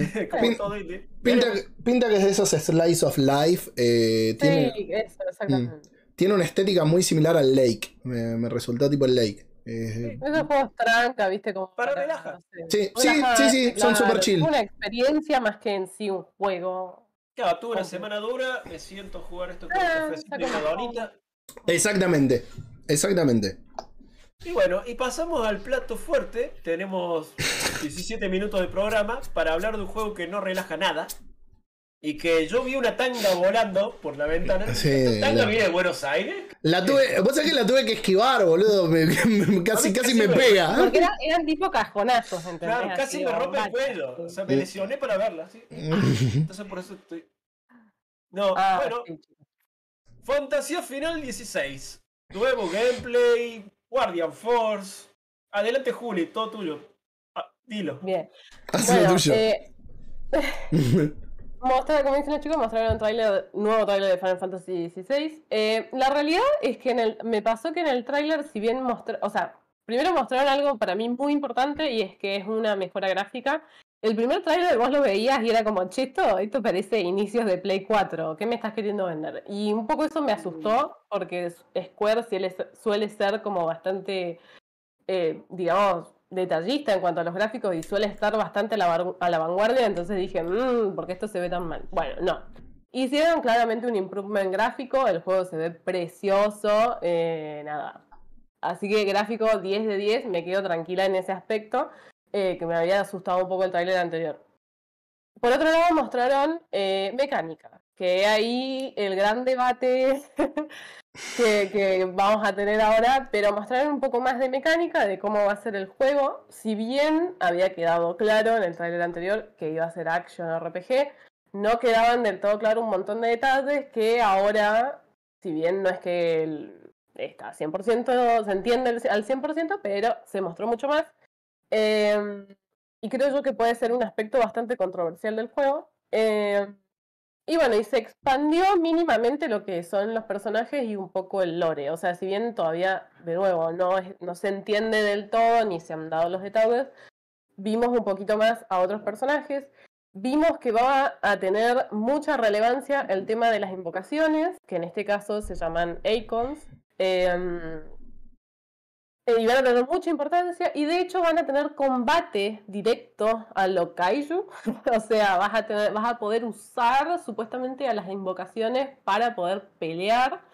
Eh, si bien de nuevo no es que sabemos exactamente cómo va a ser, sí sabemos que va a pasar. Es decir, vos vas a poder estar manejando a Ifrit y agarrarte a las trompadas con, eh, no sé, Garuda o Ramun. Te te interrumpo para incentivarte más la conversación. ¿Preferís esto o las invocaciones random de Final Fantasy XV? Eh, Porque a ver, lo que eso es que nunca me es- gustó en 15. A mí nunca me gustó eso que. es Sí, a, mí eso me pasó con el Pasa 15. lo, pasa lo siguiente, en los Final Fantasy viejos, el gran problema que tenía es que las invocaciones a medida que vos ibas avanzando se volvían obsoletas, ¿sí? Porque estaban muy relacionados a el momento en el que lo encontrabas. Entonces, por ejemplo, si la primera invocación que encontrabas era Ifrit, en el final del juego Ifrit era como usar Fira, no te servía de nada. Entonces las invocaciones las ibas acumulando ahí en el fondo y chau, te olvidabas. Eso hacía que digamos, perdían un poco importancia las invocaciones, o de repente en los bosses más importantes no te servían en general, en general, hay casos en los que sí, pero en general no te servían. Ahora que lo Eh, decís, no espera. recuerdo haberlas usado en, en la- en las peleas de los jefes. Sí, no te servían de nada. No, en la final no. Después, por ejemplo, tenés casos muy especiales como el Final Fantasy XII que tienen unas invocaciones muy raras.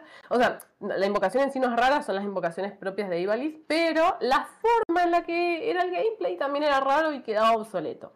Lo que me gustó a mí de Final Fantasy XV es que la invocación nunca quedaba obsoleta. Era random, pero era muy poderosa. Entonces la usaras donde la usaras, funcionaba para y te ayudaba en la batalla. Eh, de esa manera es como que vos compensás esto de ¿para qué quiero tener una invocación si la verdad no me sirve para nada, no hace daño? Esto te hacía daño, pero bueno, obviamente no la tenías disponible todo el tiempo porque si no es cualquiera. A mí eso me gustó, me gustó el tema de que justamente le da validez constante, porque es como que vos decís, son tipo las criaturas más poderosas del universo, ah, pero la tengo en el bolsillo y no me sirve de nada, no le hace ni, daño al, al chabón este, ¿entendés? Peleas contra un bandido y no le hace nada de daño, y es como, bueno.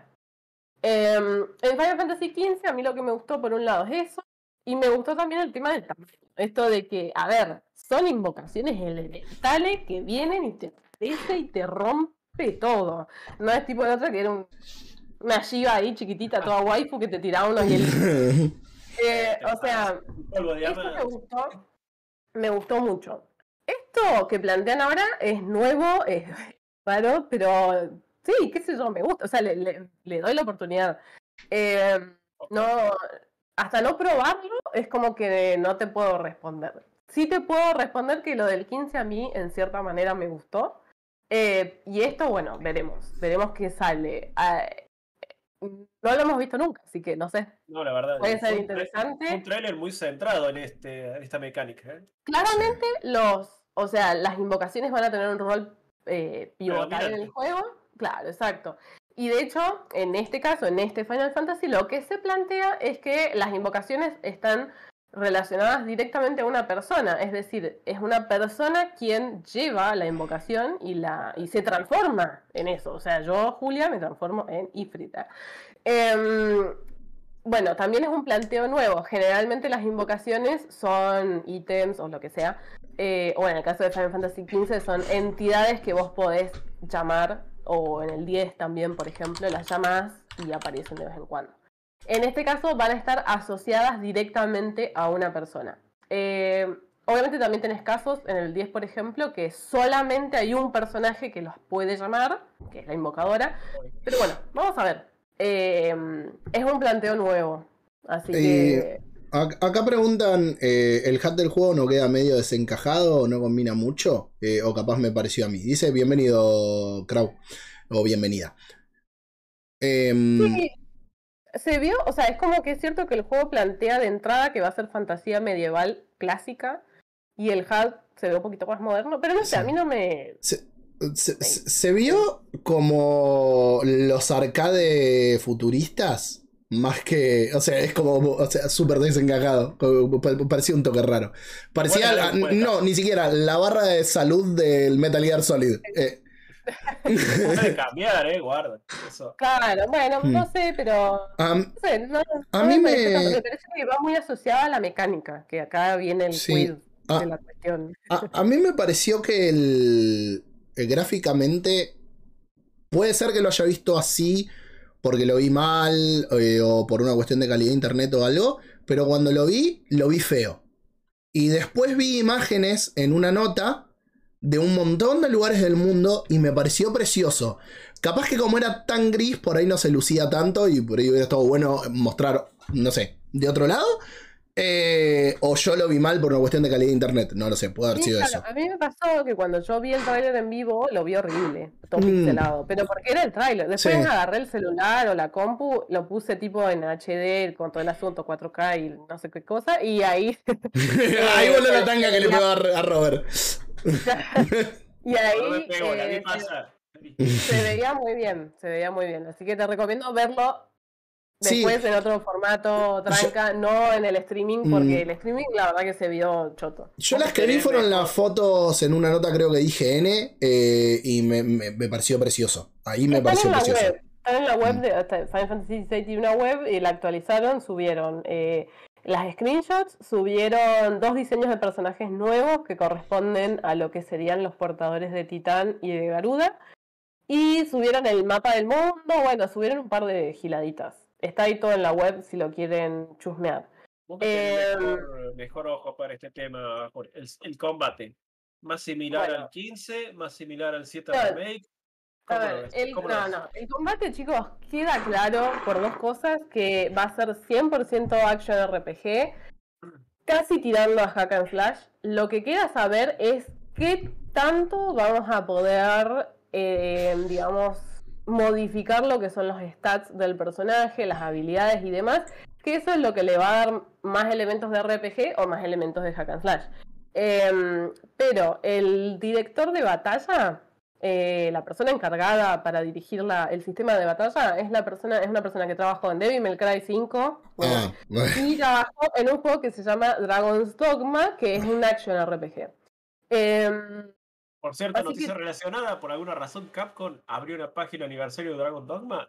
bueno Bueno, tal vez así que Gracias. queda claro chicos que esto va a ser action RPG por lo menos eh, y si no se va a ir se nos va a ir yendo para el hack and slash. Vamos a ver todavía no queda claro eh, cuánto vamos a poder o no customizar. Porque por ejemplo una cosa que se veía mucho es que en el HUD vos veías que como que el personaje de repente no sé estaba usando a Ifrit o sea estaba representado por el icono de Ifrit y después tenía iconos de dos invocaciones más no me queda claro, siendo que las invocaciones están directamente relacionadas a un personaje, si ese personaje está con vos y, y te va a acompañar o lo matás y le, eh, le das los poderes, no entiendo. O sea, no me queda claro todavía cómo va a funcionar ese aspecto con respecto a las Ca- invocaciones. capaz un vos- cambio. Perdón que te interrumpo. Sí. Capaz un cambio de PJ como en el Final Fantasy VII Remake.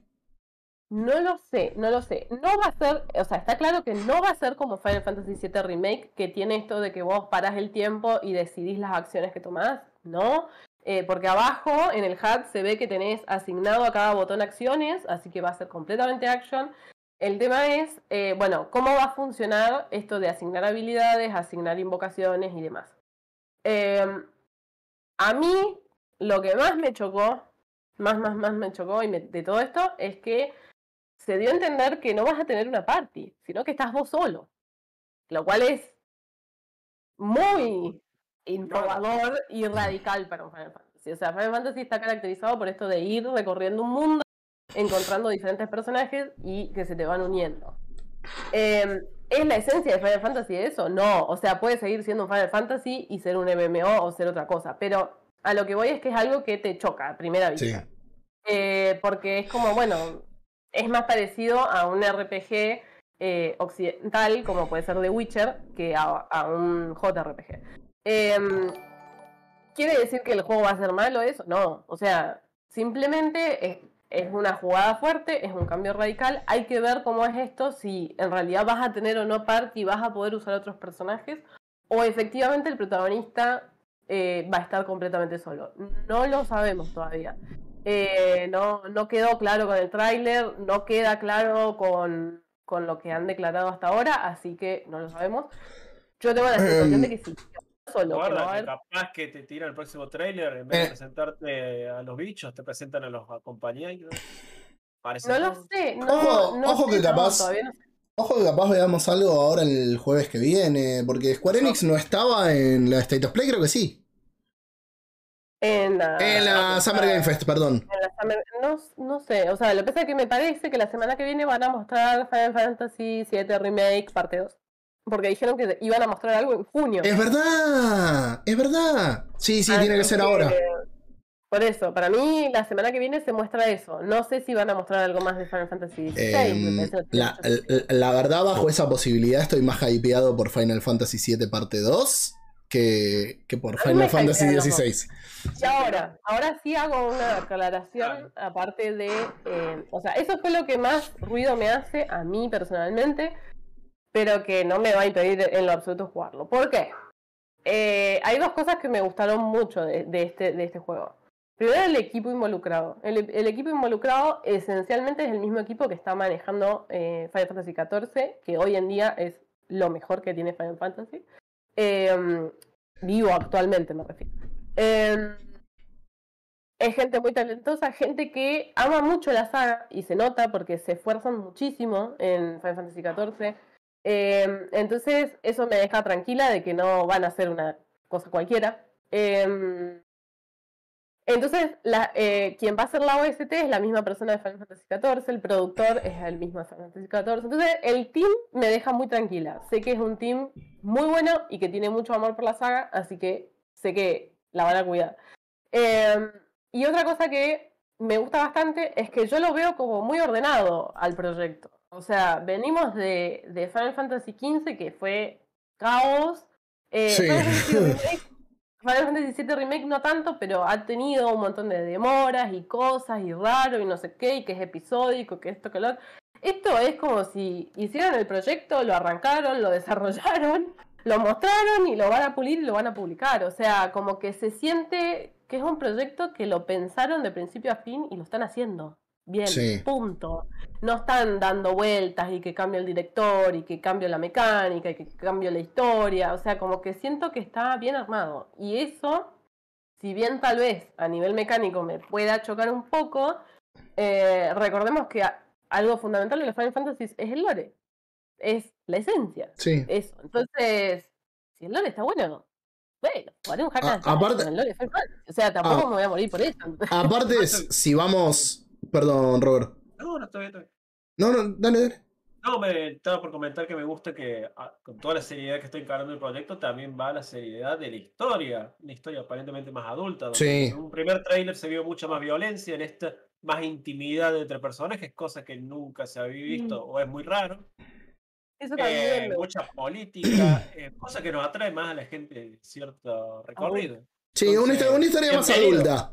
Sí. Bienvenido. bienvenido. Em, Sí, es el primer Final Fantasy eh, más 18, por ejemplo, lo cual es también me parece maravilloso. No, perdón, hubo uno antes, pero no era de la rama principal, era spin-off. Eh, así que sí, eso ¿Cuál? también me pone re contento.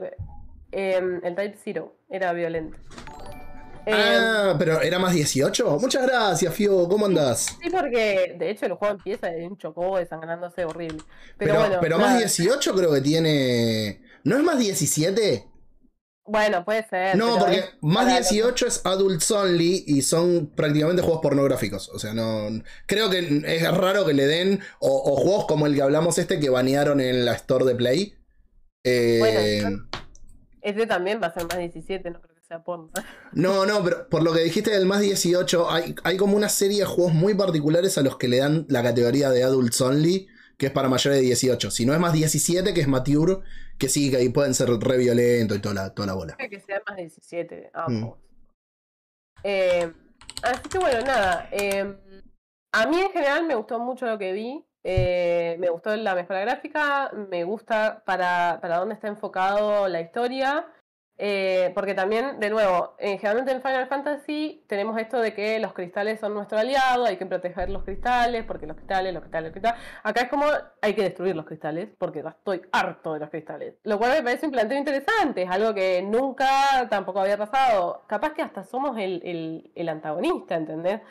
Eh, o sea, estaríamos haciendo el rol de, de- del antagonista de los Final Fantasy clásicos. Entonces, bueno, me parece que la idea está buena, el enfoque está bueno, el equipo está bueno. Eh, entonces, nada, a la mecánica hay que darle una oportunidad y hasta ahora solamente hemos visto muy poquito, así que hay que ver cuánto se va a poder o no customizar lo que estamos haciendo. Eh, y para mí eso va a definir todo. Eh, así que yo, chicos, estoy muy contenta. y lo voy a comprar y me voy a tener que comprar una Play 5 porque es exclusivo, así que ahí voy a comprarme una Play 5. Eh, una Eh, cosa. Perdón, Juli, que te interrumpo. Una cosa, que lo que decías antes cuando, cuando nos pisamos con Robert. Tampoco sería la primera vez eh, que Final Fantasy cambia de tipo de gameplay. Entonces es como. Del, del 7 en adelante nunca fue igual. Mm, Siempre, o sea, eran por turnos, por ejemplo, también eh, 7, 8, 9 y 10 son por turnos, pero siempre cambiaban cosas, cambiaban la, la manera, o sea, en el 8 tenés el Junction System, en el 7 tenés la materia, o sea, siempre va cambiando. El 12 cambió radicalmente, el 13 volvió al turno y fue un asco, sí. el 15 fue action, o sea, es como que la mecánica en sí no te va a definir si el juego está bueno o no, ni tampoco, o sea, hay gente que se ha quedado con el concepto de Final Fantasy es, es RPG por turnos. No, Final Fantasy es un montón de otras cosas y a veces, y en su gran, en la gran mayoría de su historia, fue RPG por turnos. Pero no hace falta que lo sea. Dos generaciones con es por turno. O sea, Sí. Creo que no van a volver más al turno. Es que no van a volver No, porque no van a volver. realidad es que los juegos por turnos ya han quedado para nichos más chicos. Y Final Fantasy, como es la IP más grande de Square, ya no, no, no quieren que sea de Yo, nicho. yo te digo, eh, yo creo que si vuelven a algo parecido, es el sistema que, hizo, que usaron para Final Fantasy VII Remake, que me parece el híbrido más Eh, lindo que hicieron. Es hermoso. El del 7 Remake Mm. es para mí es el sistema perfecto. Pero bueno, tampoco es que se tienen que casar con ese sistema de acá a 10 años. No, Sí. no hace falta. O sea, no es Porque- necesario. Porque también terminarían siendo clónicos de. Eh, chicos, estamos sobre las 10 de la noche. Me acaban de tocar el timbre.